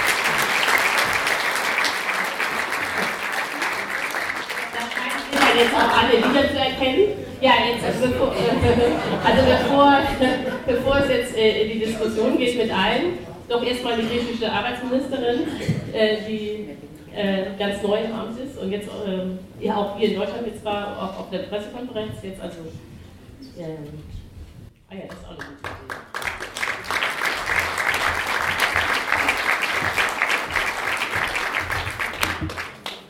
So, hello, and thank you for giving me the floor. Um, let me start like this. T- 2008 uh, is right behind us, but uh, it has led to a serious political polar- polarization um, that perhaps it has started developing a long time ago. This political pol- polarization has um, an objective basis, and the objective basis is called social inequalities. The slogan that we are the 99% may still shed some light on what is at stake in Europe and in Greece. Um, this slogan challenges a political discourse that was developed during the crisis, according to which uh, the employer, the employees, the workers lived beyond their needs. Therefore, they had to learn to live with less.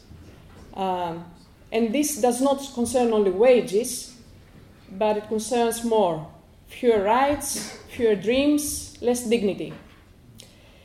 Now, Greece may no longer dominate the headlines, but currently, and this brings me to the negotiations for the second review of the Greek program. Uh, currently, there is a, an important battle that is taking place in Greece, and this battle concerns the um, restoration of a basic uh, collective labor right, the restoration of collective bargaining. Um, in, there have been several reforms since 2010 with regard to collective bargaining. I will not go into the details of what has happened in the past. Uh, the results have been in a, a, a sharp increase of uh, unemployment, especially for the young population, um, brain drain, uh, a sharp reduction in wages, um, a, an explosion of undeclared work, um, material deprivation for the working population, and, and the list could go on.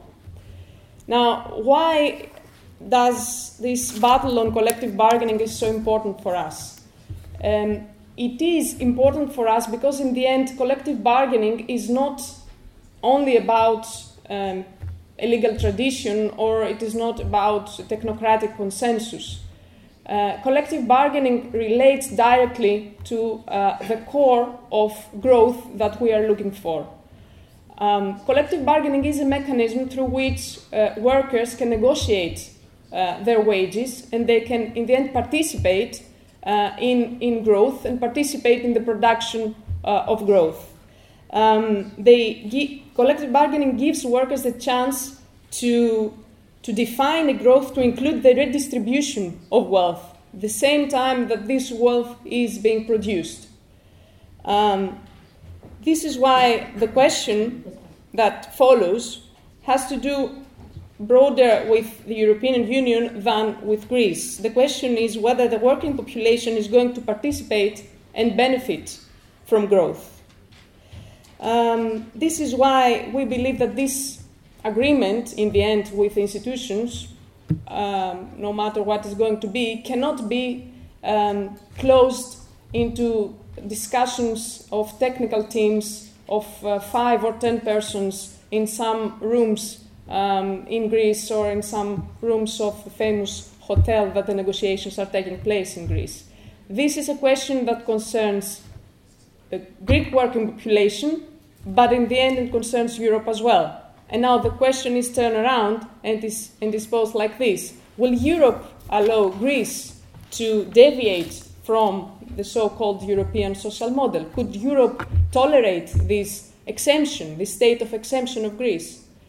Um, in, in our view, this, this Europe, um, a Europe that allows for, a exception, for an exemption of Greece, is a Europe that runs counter to its own existence. Uh, who would such a Europe, um, who would such a Europe represent? who would such a Europe inspire? This is why, in the end, the question has to do with the social legitimacy of the European project. And um, in this question, the answer that we get from the European institutions during the negotiations is can we leave it for later? Because right now we want the IMF on board. Um, we believe that if Europe wants to keep right wing populism at bay, it needs to deal with its problems now. It needs to deal with this problem now and not postpone them for, then, for when it will be too late. Thank you.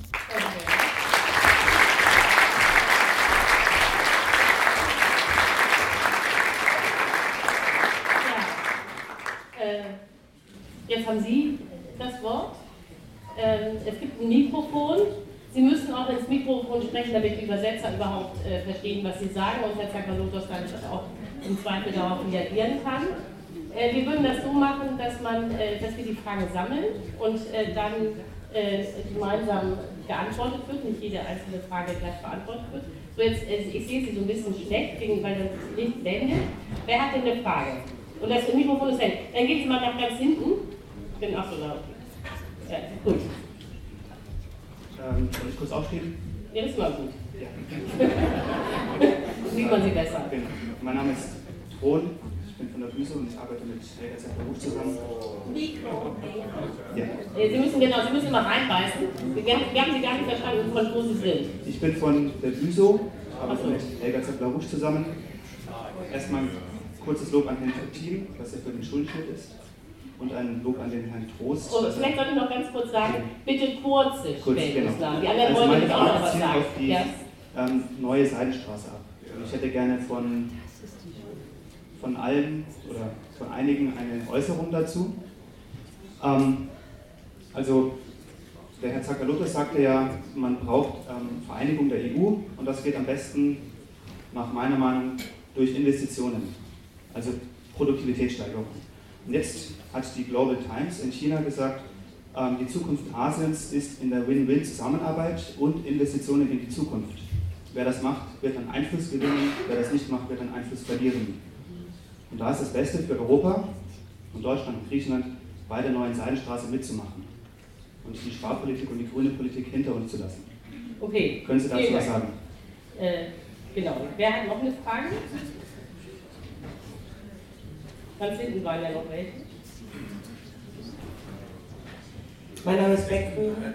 Ähm, ich komme sozusagen in Vertretung für Griechenhilfe, die HDS. Ähm, Konstantin Becker, Holger Platter und Roland Ottenfußer sind da sehr engagiert und insofern werde ich seit über einem Jahr gut informiert. Ganz konkrete Fragen habe ich jetzt ähm, zu dieser ähm, ähm einmal wirtschaftlicher Punkt ähm, es werden ja ähm, Kredite bewilligt, ähm, allerdings zu, weiß ich nicht, 1,5 Prozent. Es ist allerdings unter den Banken, ist ja im Moment, wir, sind, wir sprechen ja nicht von einem Kredit zu einem Privatmensch, sondern wir sprechen ja von einem Kredit im wirtschaftlichen Bereich. Banken untereinander haben aber einen, glaube ich, inzwischen fast 0% oder 0,05 Prozent. Da frage ich mich so ein bisschen, das ist einfach meine Frage, ob das stimmt. Die andere Sache, ähm, man redet ja immer von diesen 86 Milliarden Investitionsprogrammen. Ich sehe das nicht. Ich weiß nicht wo. Also tatsächlich, was jetzt in der Sitzer Regierung angekommen ist, sind glaube ich 5 Milliarden. Ja, Sie reden vom Rettungspaket. Ja, vom Rettungspaket, ja. Da frage ich mich, wie kommt das eigentlich in die Medien? dieses, ähm, diese komischen Zahlen, warum wird von denen überhaupt geredet, wo die Wirklichkeit ganz anders aussieht. Meine dritte Frage ist eine ganz konkrete. Ich war selbst in Griechenland jetzt im Sommer, um mir das anzuschauen, weniger um die Sonne zu genießen, sondern mit den Leuten vor Ort zu sprechen. Ähm, ich habe in Krankenhäusern geguckt, ähm, da gibt es teilweise gar keine medizinische Versorgung mehr. Die sind am Limit. Ähm, ich habe mit Leuten gesprochen, die wissen einfach nicht, wie sie den morgigen Tag überleben sollen. Und da ist meine Frage eben, was gibt es da an konkreten Ansätzen? Okay, vielen Dank. Ähm, gibt es noch weitere Fragen? Hier vorne war noch eine, genau.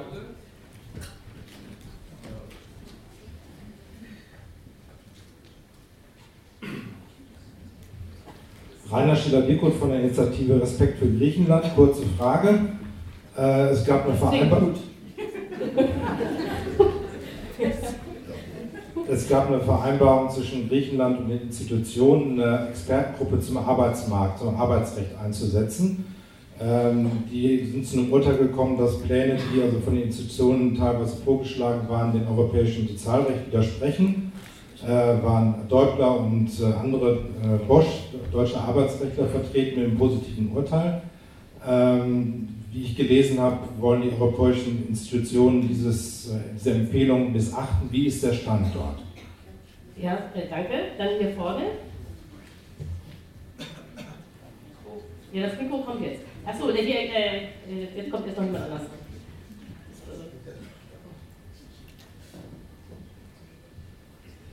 Ähm, Wölki mein Name, ich bin auch von der Büso und ich wollte an Herrn äh, Zakalotos nochmal äh, direkt fragen. Und zwar, ähm, nachdem jetzt äh, Bulgarien, Moldawien entschieden haben, mit Russland zusammenzuarbeiten, auch äh, in Frankreich wird es äh, passieren, dass äh, ab nächstes Jahr jemand äh, auf dem Präsidentenstuhl sitzt, der mit Russland zusammenarbeiten möchte. Nachdem Polen und Österreich sich auf die neue Seidenstraße aus China äh, stützen sogar in Ukraine, äh, in der Ukraine eine Konferenz hinsichtlich der neuen Seidenstraße ähm, äh, abgehalten wurde und auch die Hansestadt Hamburg hier in Deutschland sich diese anschaut. Warum, ähm, warum kehren Sie nicht der schwarzen Null, die Sie betrogen hat, Sie als Griechenland, äh, nicht den Rücken und äh, wenden sich China und Russland zu. Okay, und das als, ist mal eine sehr komplizierte Frage. Genau, die nehmen wir jetzt auf. Und als Anmerkung aus deutscher Erfahrung, ähm, warum äh, setzen Sie auf Rot-Rot-Grün oder Rot-Grün, ähm, wo doch auch äh, in Deutschland Bei diese Regierung äh, uns betrogen hat mit ihrem Neo Neoliberalismus? Danke. Ja, das ist auch eine gute Frage. Ja, gut, äh, hier vorne ist noch eine. Äh, hier sind noch zwei. Jetzt kommt aber erstmal hier äh, vorne jemand was. Ja, ich bin Reinhard Lasker, ich arbeite beim zweiten deutschen Fernsehen. Ich habe eine Frage. Ähm, vielleicht an die beiden Ökonomen. Eigentlich müsste der Theorie nach ja Griechenland äh, überhaupt keine Probleme haben, Investoren anzuziehen im großen Maßstab. Also Löhne sind gesunken, äh, die äh, Kampfkraft der Gewerkschaften ist erheblich äh, reduziert. Also ist eigentlich, äh, könnte man sagen, und gleichzeitig äh, gibt es ja auch eine gut ausgebildete Arbeiterschaft. Welche Erfahrungen haben Sie gemacht, insbesondere Sie, Herr Zakalotas, mit in Kontakt mit äh, größeren Investoren, äh, die vielleicht sich für Griechenland interessieren, aber wenn ich richtig informiert bin, bisher jedenfalls nicht in beachtlicher Anzahl oder mit großen Investments gekommen wären. Woran liegt das aus Ihrer Sicht, vielleicht auch aus deren Sicht? Ja, vielen Dank. Äh, hier hinten, genau.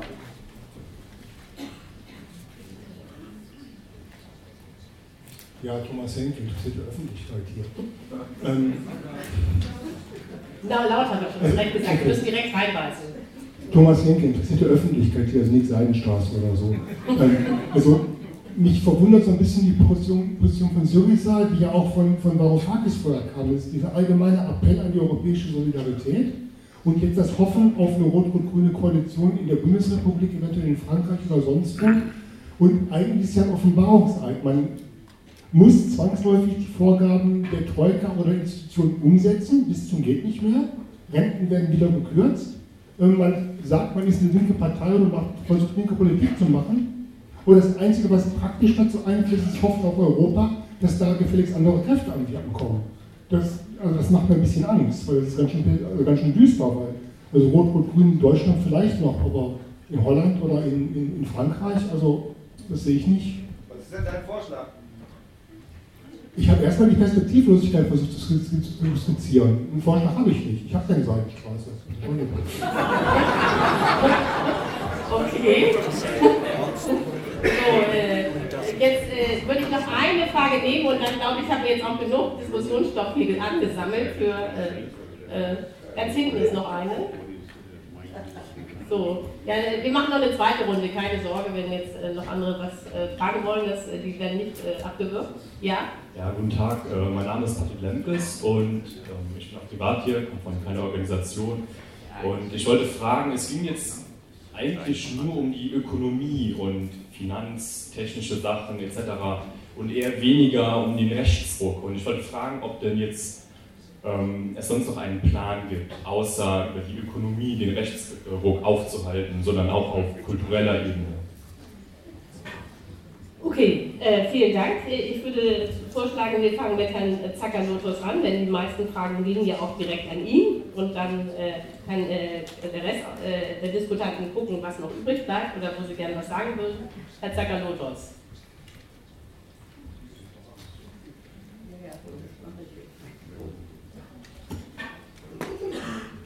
Okay, thank you for those set of interesting questions. Um, I want to speak less than the quarter of an hour I had in the beginning, so uh, there were quite a lot of them. Um, I, I want to take up on the issue of the humanitarian crisis, and maybe Efi Akchoglu, the Labour Minister, would like to say a, a couple of things as well on that. Um, there is a lot uh, that can be said, but let me return to my thing about trust. Trust also needs honesty. Um, we had a couple of, three days ago, uh, an article by two IMF officials, Paul Thompson and Morris Hoxfield, that more or less said we had pensions like the Germans. Um, that is so dishonest, uh, I can't even begin to tell you what that most, uh, over 60% of Greeks have pensions on the poverty line of 600, on or below the poverty line of 600 euros. And it's, it's worse than that, because the really interesting question is not what pensions are, but what is, what does Germany, Britain, and Greece spend on old people over the age of 65 when you take pensions and benefits. Um, my, my, my father-in-law who lived in, in Scotland, when he was old, he, he, he had Parkinson. The local authority came in, into his uh, bathroom, changed the bathroom so he could hold on to things. That is expenditure on old people. Yes, it's, it isn't his pension. He didn't, he didn't use his pension for that. So the real issue then is how much social spending, whether it's pensions or in care at home or, or whatever you'd like to, to see in health, is spent on old people. And there we are 55% of the German uh, average. So I think it's very important that these facts come out and that we're honest uh, about that. Effie can tell you more of that because she's more in, in, in, uh, in touch with the information on pensions and also she can answer the question, I think, on the labour markets and this panel of experts. I can't remember. But let me just, before she does that, let me just say one or two things about honesty as well on the debt issue. The, I, I, I think because I believe in trust, we've got to get away from the blame game. But people have to be honest about how the debt has been uh, uh, responded to and who is winning. Germany wins a lot from the way the Greek debt. Yes, German interest rates, for instance, are at historical low. Uh, German has high uh, current account surpluses that it's not spending, and that makes it very difficult. What does it mean to have high current account surpluses and not spending? You don't invest, even at zero interest rates, and I just cannot believe that there are not projects with a high net present value when there is zero interest rate. It just cannot be the case. We don't increase wages, so that Spanish, Portuguese, and Greek wages, to be competitive, have to go down. Whereas otherwise, you could have German wages going up, Greek wages going less high up, but still going up and still being competitors. So we really have to have a very honest discussion about debt where nobody blames anybody, but actually we look at the figures, we look at who's gaining, who's losing, and how we can perhaps reconfigure the debt, the debt payment, the fiscal surpluses for the benefit of both creditors and debtors. And that honest conversation is not being had. And that is a real problem for Europe, and it's a real problem, I think, for European citizens, because I don't think they have access to the kind of debate that I would like them to have on debt. They don't have to agree with me, they don't have to agree with people like you here who I see are, are pretty similar in, in, in their worldview. But it, it's, a, it's a really important issue. Let me, before I give the, uh, to Effie maybe to uh, just say something about um, the investments and then why I look to Europe. Investment, question was why don't we get larger investors? There are two reasons. One reason we don't get larger investors is that they haven't got a clear runway. if you have a Europe that kicks the can down the road and says, well, I'll give Greece debt relief in 2018, what will you do as an investor? You'll wait till 2018. If you say, I'm going to sort out the issue, because what does Wolfgang Schäuble say? He says, well, we don't need any big payment now. The, the big payment comes in 2021.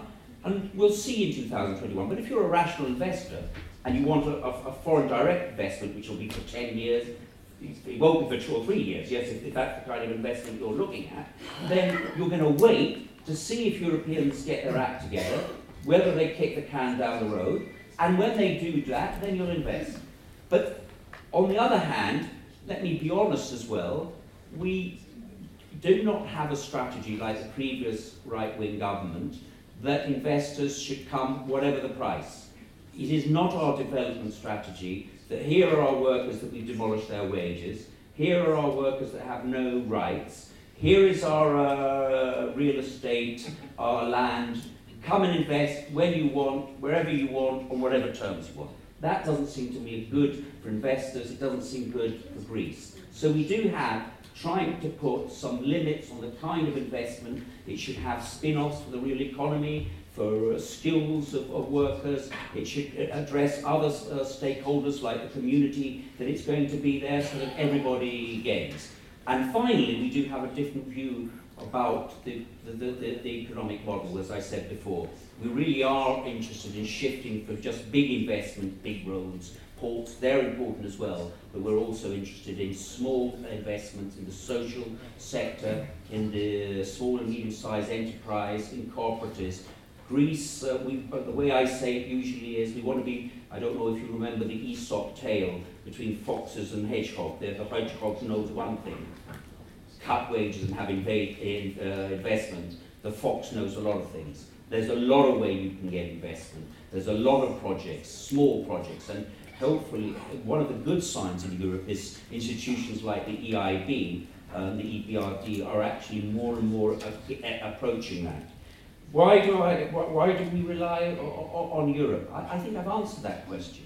Because the alternative is a, a breakup of Europe with right-wing politics. And I'm sure it will be with right-wing politics. Because what devaluation means is I gain at the expense of you. So if Greece uh, devalues, why shouldn't Portugal? And if Portugal devalues, why shouldn't Spain? And if Spain puts up trade barriers, why shouldn't Germany? And and I can go on and on. But you're quite right, finally, the last question, which was right at the, at, at the top end, about um, can you stop right-wing populism and right-wing radical politics just from economics? Roughly, that was the question. If I, then. Sure. Uh, uh, I would say one, economics is important. You have to appeal uh, sorry to be so old-fashioned because you look dressed in a modern, uh, dynamic way, uh, but uh, it's to be old-fashioned. The, the, the, actual material reality, if you do not address people's living standards, the security of their homes, the, the, the, the quality of their neighborhoods and schools and hospitals, nothing else will count. We haven't got uh, a, a, radical agenda in the, in the sense of of um, you know immigrants or gays or abortion or, or, or whatever that, and I don't want to uh, to have one. But I do think your question is right. What I find so disappointing in the left compared, because I'm a lot older than you, um, from the left that I grew up, is how back we are from from in, when we in the olden days. Now I do sound old. Um, that, uh, that a certain deficit in culture a certain deficit in and being the people with the bright ideas in theatre and in music, and, and, and certain things that we learned from the anti-global, ultra-global uh, movement about how to get people interested and participating, and not just in single uh, causes movements for all their for their own benefit, but we need a left culture which is an alternative culture, which people feel at home with, they feel at home politically, they feel at home that they can participate in, that they actually enjoy being part of that culture. And so in the end, I think your question is, is very right. Uh, I haven't actually answered the question, but it, it, is, it is a, that's what politicians are like mostly. Um, but, it, but, it, but it is a question that is, is, is more than worth thinking about.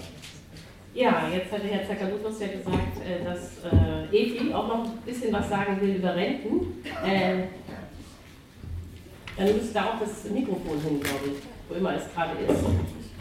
Ah, okay. Okay, thank you for this question from the group of independent experts. It was, it's very important. Indeed, there, there was a group of independent experts to define this blurred term of what is best European practices with regard to the labor market. Uh, there were two, there were eight members. So the, these were agreed among us and the institutions and two of them were some highly respected German uh, professors, uh, Professor Bosch and Professor Deuble and they did some great work, and their recommendations um, support the, the, the, views of the Greek government. Uh, almost all of them, either unanimously or with a, a, a strong majority. Um, and this is perhaps uh, the most important tool that we have in our hands right now during the negotiations. Um, it seems that the, that the other, the, from the other side of the table, the the institutions uh, try to use the recommendations a la carte by choosing um, something that they would prefer and leaving out something that they wouldn't like. That means that they choose one out of ten. But in the end, I think that this is perhaps the most, the strongest uh, tool in this battle, exactly because this is something that has been already agreed with them. Both, uh, for example, the, the formulation of the group was part of the, of the first review. Uh, during the first review, had the obligation to form this group and to make this group work to review uh, labor market institutions. So this was done. The recommendations are in favor of our positions, and I, I think that in the end. Uh, um, there will be a solution that is, uh, supports the, the restoration of collective bargaining in the country. And now, a few, a few words on pensions. Um, it seems that the IMF is going back to a, a common uh, criticism towards the, the Greek state that uh, the Greek government, not, not, not the Greek government, but that the Greek state is very gener generous uh, with the pensioners. Um, uh, Minister Tsakalotos gave his answer, and uh, I think that also Commissioner Moscovici commented today on the issue, saying that uh, this is this is quite ridiculous. Um, now, according to Eurostat, the average annual income of pensioners above 65 years in Greece um, is 44% um, compared to the income of German pensioners. Just referring to this because I'm here in Berlin, and 46% compared to uh, the income of pensioners in the euro area. Now, if the question is how much does the state spend for a pensioner, I think that the, the right, um, the right um, analysis would be to compare uh, the total transfers of the state to pensioners, because um, if, if um, because there are, there are social expenditures that in Greece are lacking, um, and that exist in the Eurozone. So if we, if we compare this um, data, uh, then it seems that Greeks uh, receive 52% compared to Germans, and compared to the EU average, they receive 70%. And despite the economic crisis, uh, there hasn't been any higher support by the state, although it should, in, in our view. Now, what the IMF does not say is that after the continuous cuts, um, during the previous governance, 2010-2015. Uh, on pensions, the nominal pension expenditure per resident above 65 years is lower than the Eurozone average, and perhaps the most striking data is that 45% of pensioners are below poverty thresholds. They receive less than 660 euros per month. Um, this is the case. This uh, is just to, to have an idea about all this myth of how uh, generous the Greek state is. But on the other hand, there is another criticism that comes from the left and says, and what did the Syriza government did with the pension system? Um, the commitment from the agreement of August, the commitment from the MOU was that the state had to save 1% of GDP from the expenditure uh, to the social security system. I will not comment whether the agreement was right or wrong because this will bring us to a, a lot of discussions about whether um, Syriza government should do this compromise or not. But that was what was included in the MOU. Now, instead of going through a horizontal cut, a 12 horizontal cut, that would be the easy way to achieve this 1% savings of GDP, there has been a, a major reform of the, of the social security system as such. Uh, I must excuse you, Oh. but uh, perhaps you just answer the question. Ah, okay. Because you know, uh, some of the uh, uh, participants of the uh, panel have to leave very in I'm 10 sorry, I minutes. didn't- No, no, uh, okay, so it was, I no, it was the idea that you answer the question. Okay, the idea was in the end, but there there haven't been actual cuts in in um, in uh, in uh, the basic pensions. There have been some reductions in the auxiliary pensions with the floor of protection of 1,300 euros. I just wanted to refer this data. Um, because it is quite important to have an idea of what has happened with the pension system in Greece. Thank you. For, No, sorry thank for you. your time.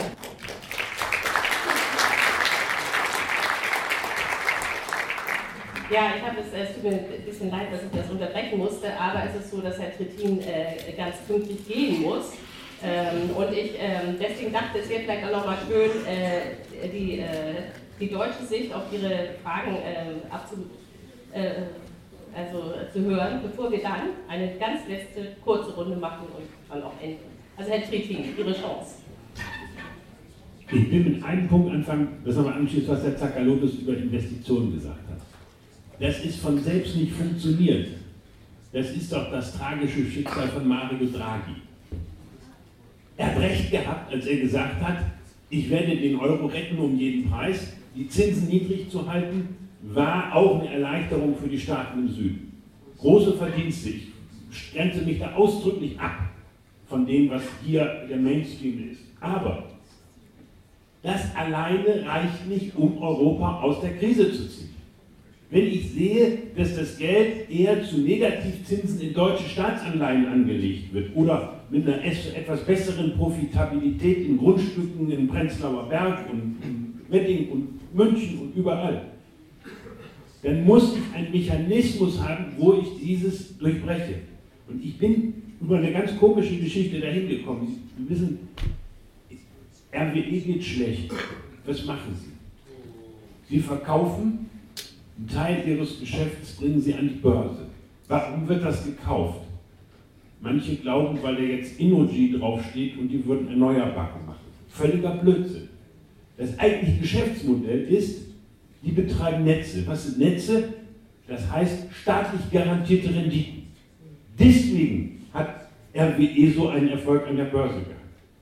Und diesen Mechanismus, den will ich nutzen.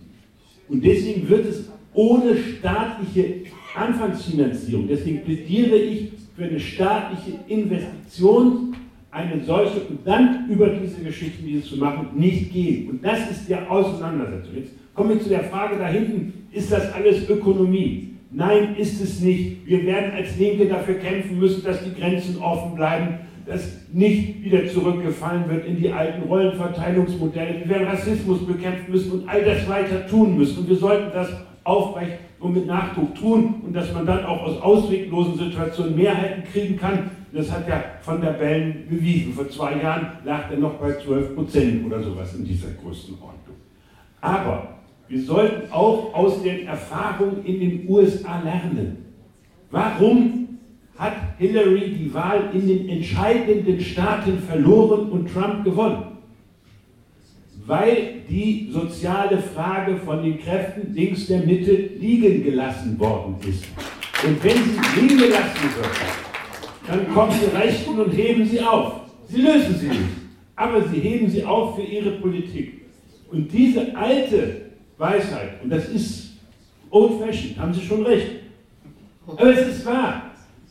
Und das ist etwas, was viele in der linken Mitte der Gesellschaft, ich sage mal sehr deutlich, wieder zu lernen haben. Wir dürfen dieses Stück soziale Sicherheit nicht liegen lassen, weil dann nehmen Sie recht.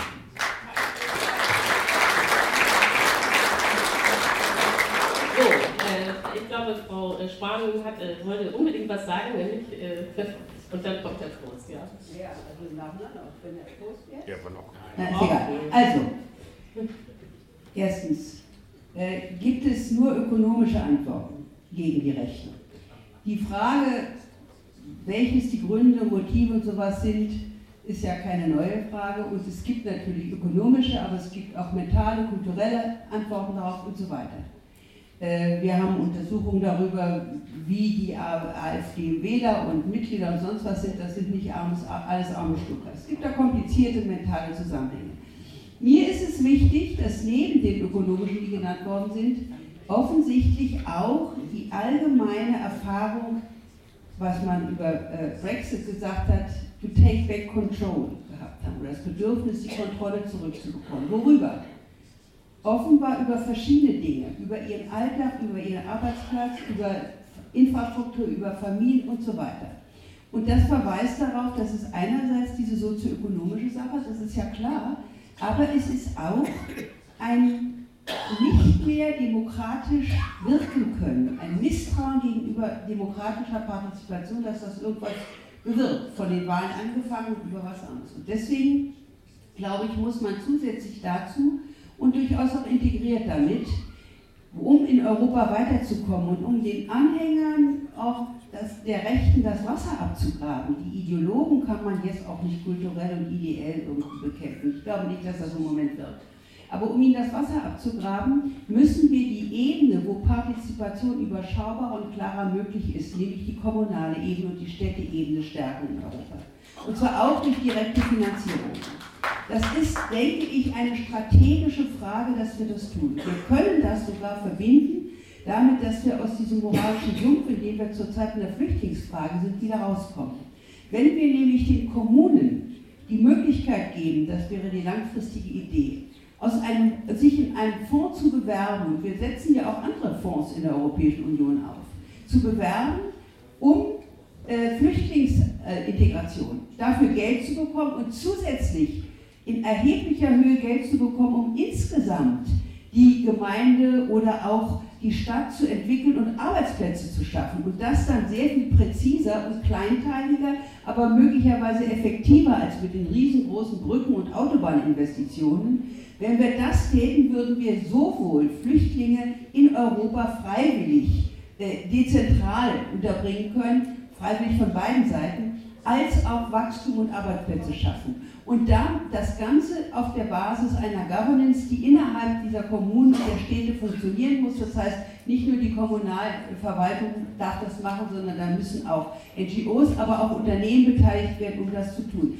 Der Minister hat äh, die, die Europäische Investitionsbank positiv erwähnt, das stimmt. Aber diese Europäische Investitionsbank hat bisher eine Aversion gegen die Finanzierung von kleinteiligen Sachen gehabt.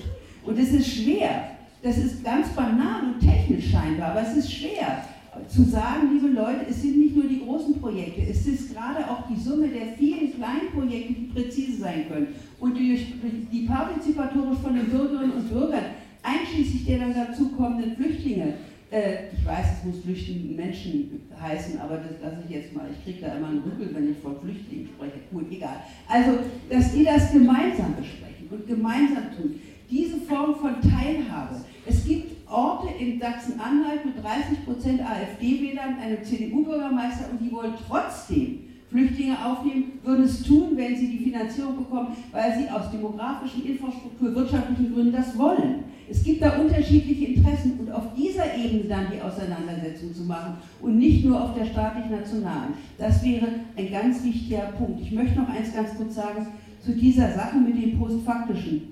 Der Minister hat die an die Ehrlichkeit appelliert. Das Problem ist ja bei uns in der deutschen Öffentlichkeit, dass sehr viele gerne alle möglichen negativen äh, Äußerungen über Griechenland bei uns hören, weil sie sich dann wieder beruhigt fühlen und sagen, naja, die haben es verdient, dass ihnen so schlecht geht.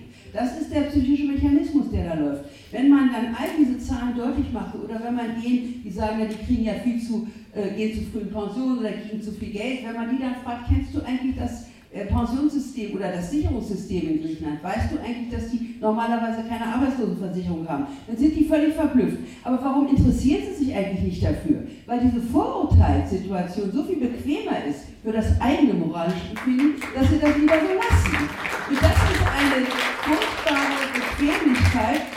Und ich muss wirklich sagen, ich habe große Achtung vor der äh, griechischen Regierung, weil sie ja eigentlich unter, wenn es jetzt nicht Uelbeck wäre, würde ich sagen, unter Wertungsbedingungen, also unter nicht freiwilliger Bedingung, diesen ganzen Kram im Sommer 2015 unterschrieben haben. Und dass man die Abwägung macht, man macht es trotzdem, das kann ich sehr gut verstehen. Sie haben trotzdem noch mal eine Wahl gewonnen. Dass Sie unter ganz schwierigen Bedingungen immer noch versuchen, die, die eigentlich unverdaubaren Bedingungen zu erfüllen und andererseits doch noch so eine minimale Gerechtigkeit und Ermutigung für die Zukunft zu erhalten, das finde ich bravourös und ich möchte die Politikerinnen und Politiker bei uns sehen, die diesen Spagat schaffen würden unter so schwierigen Bedingungen. Ich glaube, das ist sehr, sehr schwierig und ich habe da noch eine große Gefahr.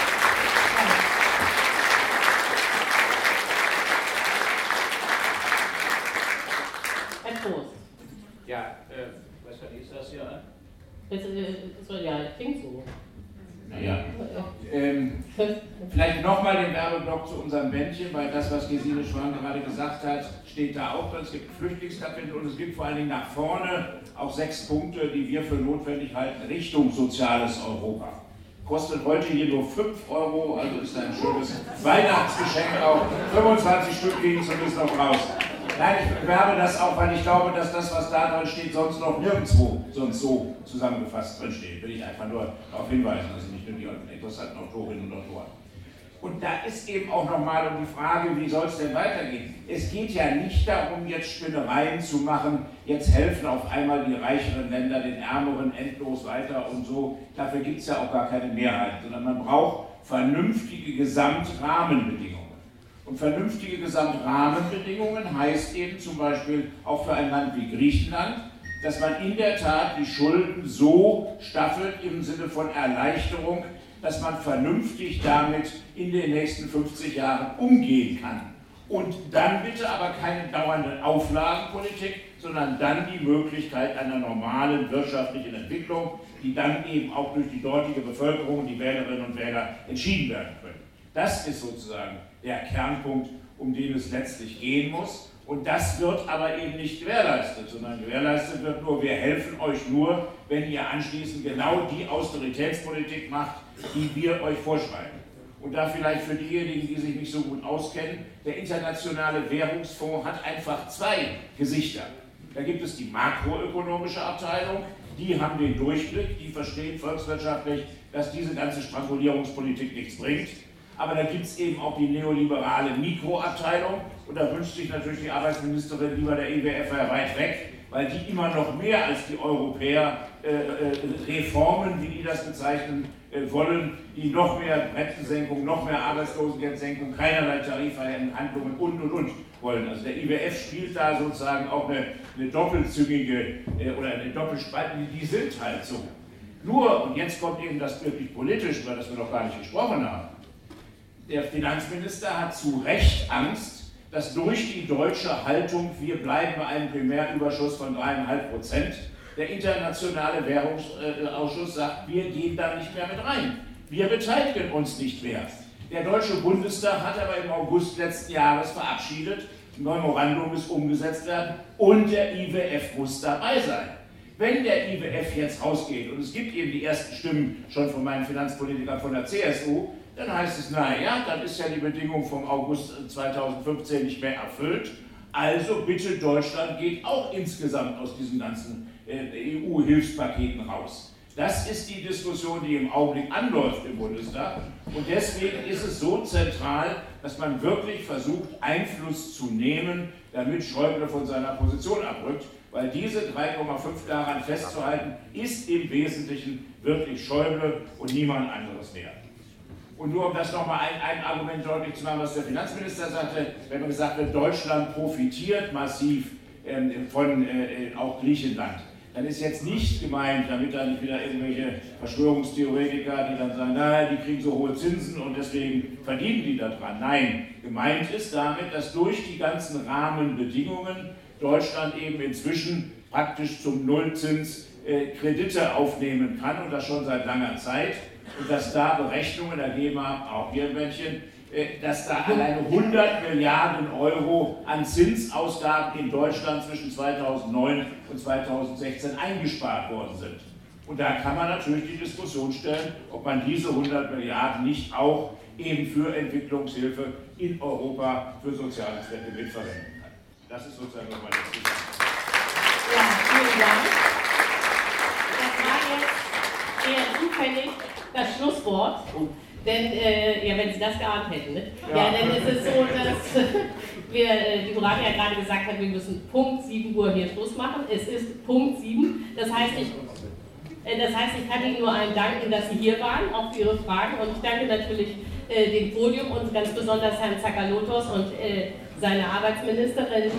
Äh, was Sie bestimmt gesehen haben, ist, ähm, diese Diskussion wird weitergehen.